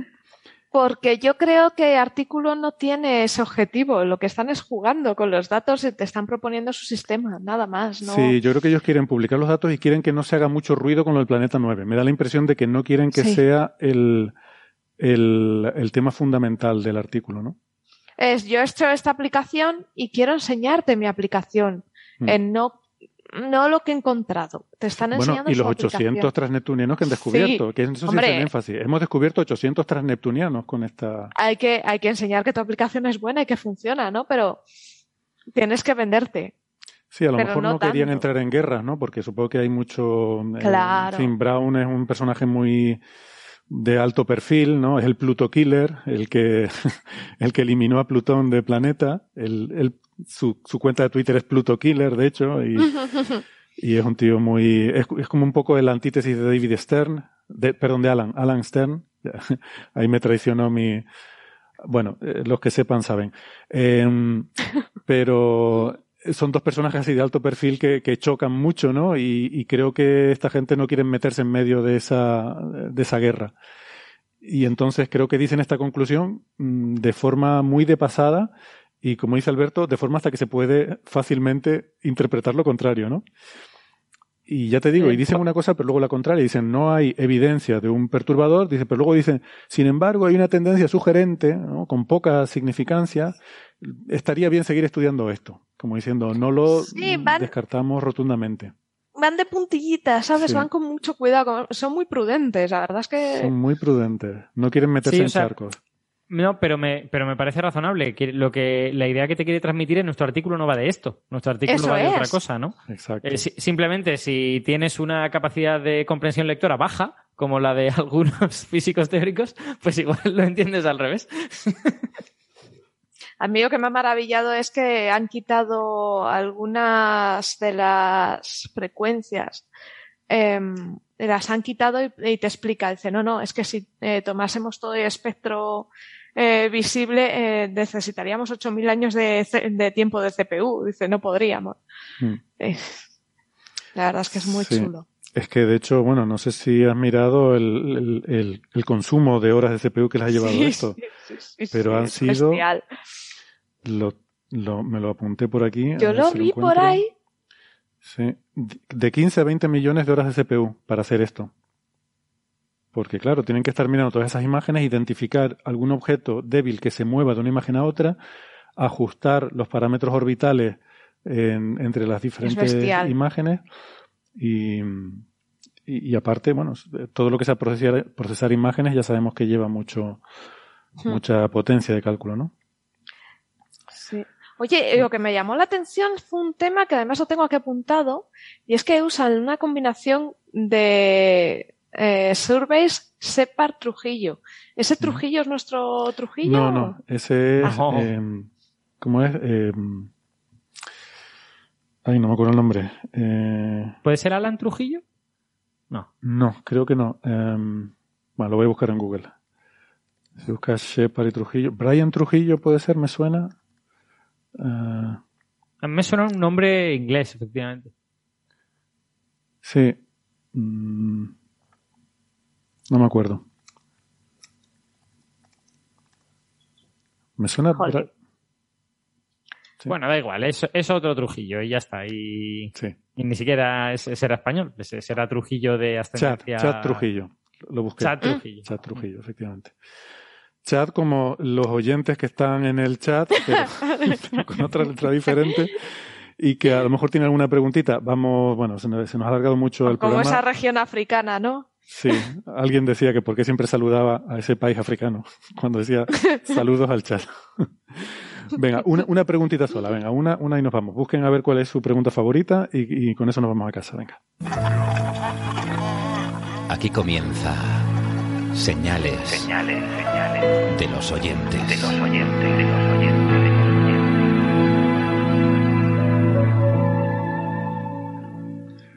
¿Alguien ha visto alguna que quiera sacar? Si no, les propongo yo una. Eh, Bueno, yo veo que Zebra pregunta si podemos decir algo sobre la masa de los fotones virtuales.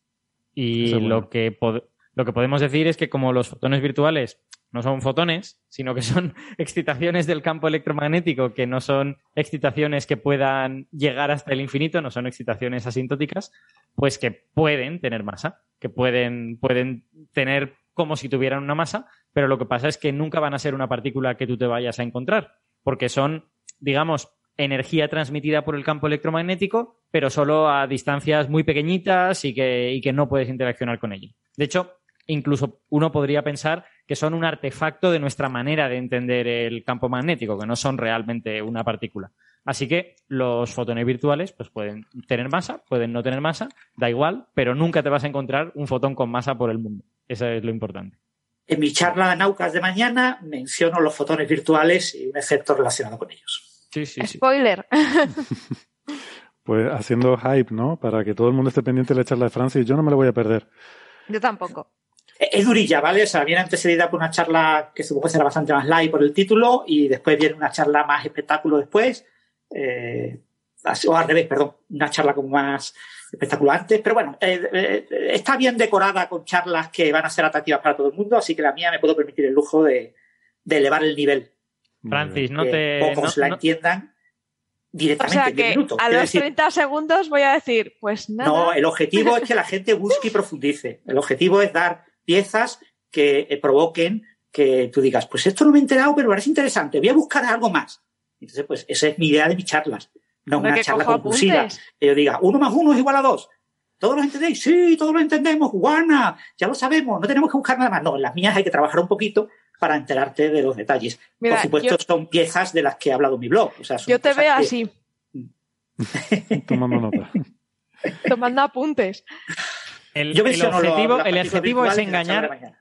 El objetivo es engañar a la gente, que vienen, ven las charlas fáciles y entonces tienen que ver la charla de Francis y sentir curiosidad y si no buscan cosas se van a sentir mal. Entonces, este es el objetivo, ¿no? Como eh, atraer a la gente incauta para que aprendan cosas. No, y que, genere preguntas dentro del evento, que uno se pregunte a otro. ¿Tú has entendido algo? ¿Tú has entendido esto? Pues yo sí he entendido tal, pero no he entendido lo otro. Pues explícame eso que no lo he entendido yo. Y yo te explico y así eh, se genera comidilla y se genera vida divulgativa. Bien, bien, bien. Muy bien. Sí, sí, sí. Y luego con dos gin tonic, luego todo el mundo se cree que lo entiende y es la leche. y luego lo divertido es ver a la gente explicándoselo unos a otros. Sí, sí, sí, sí, sí, sí. Eso me ha pasado con, con la charla que dio Francis del Spin, famosa de hace unos años, que luego eh, vi conversaciones por ahí en redes sociales muy interesantes en las que gente que escuchó la charla intentaba explicárselo unos a otros, ¿no? Y eh, es muy interesante, es muy interesante. Y aprendes cosas también, no solo de la charla, sino luego de los comentarios de la gente. Eh, bueno, y ya que estamos entonces creando expectación de, de, charlas, podemos remitir también a la gente a la que tuvimos sobre agujeros negros el lunes pasado, que la verdad es que eh, estuvo muy bien, Francis. Yo me, me, me, lo pasé muy bien y, y aprendí mucho. Con, y, Gastón y, y, estuvimos muy comedidos, ¿no? Los, los, teóricos estuvimos bastante comedidos, los experimentales muy bien.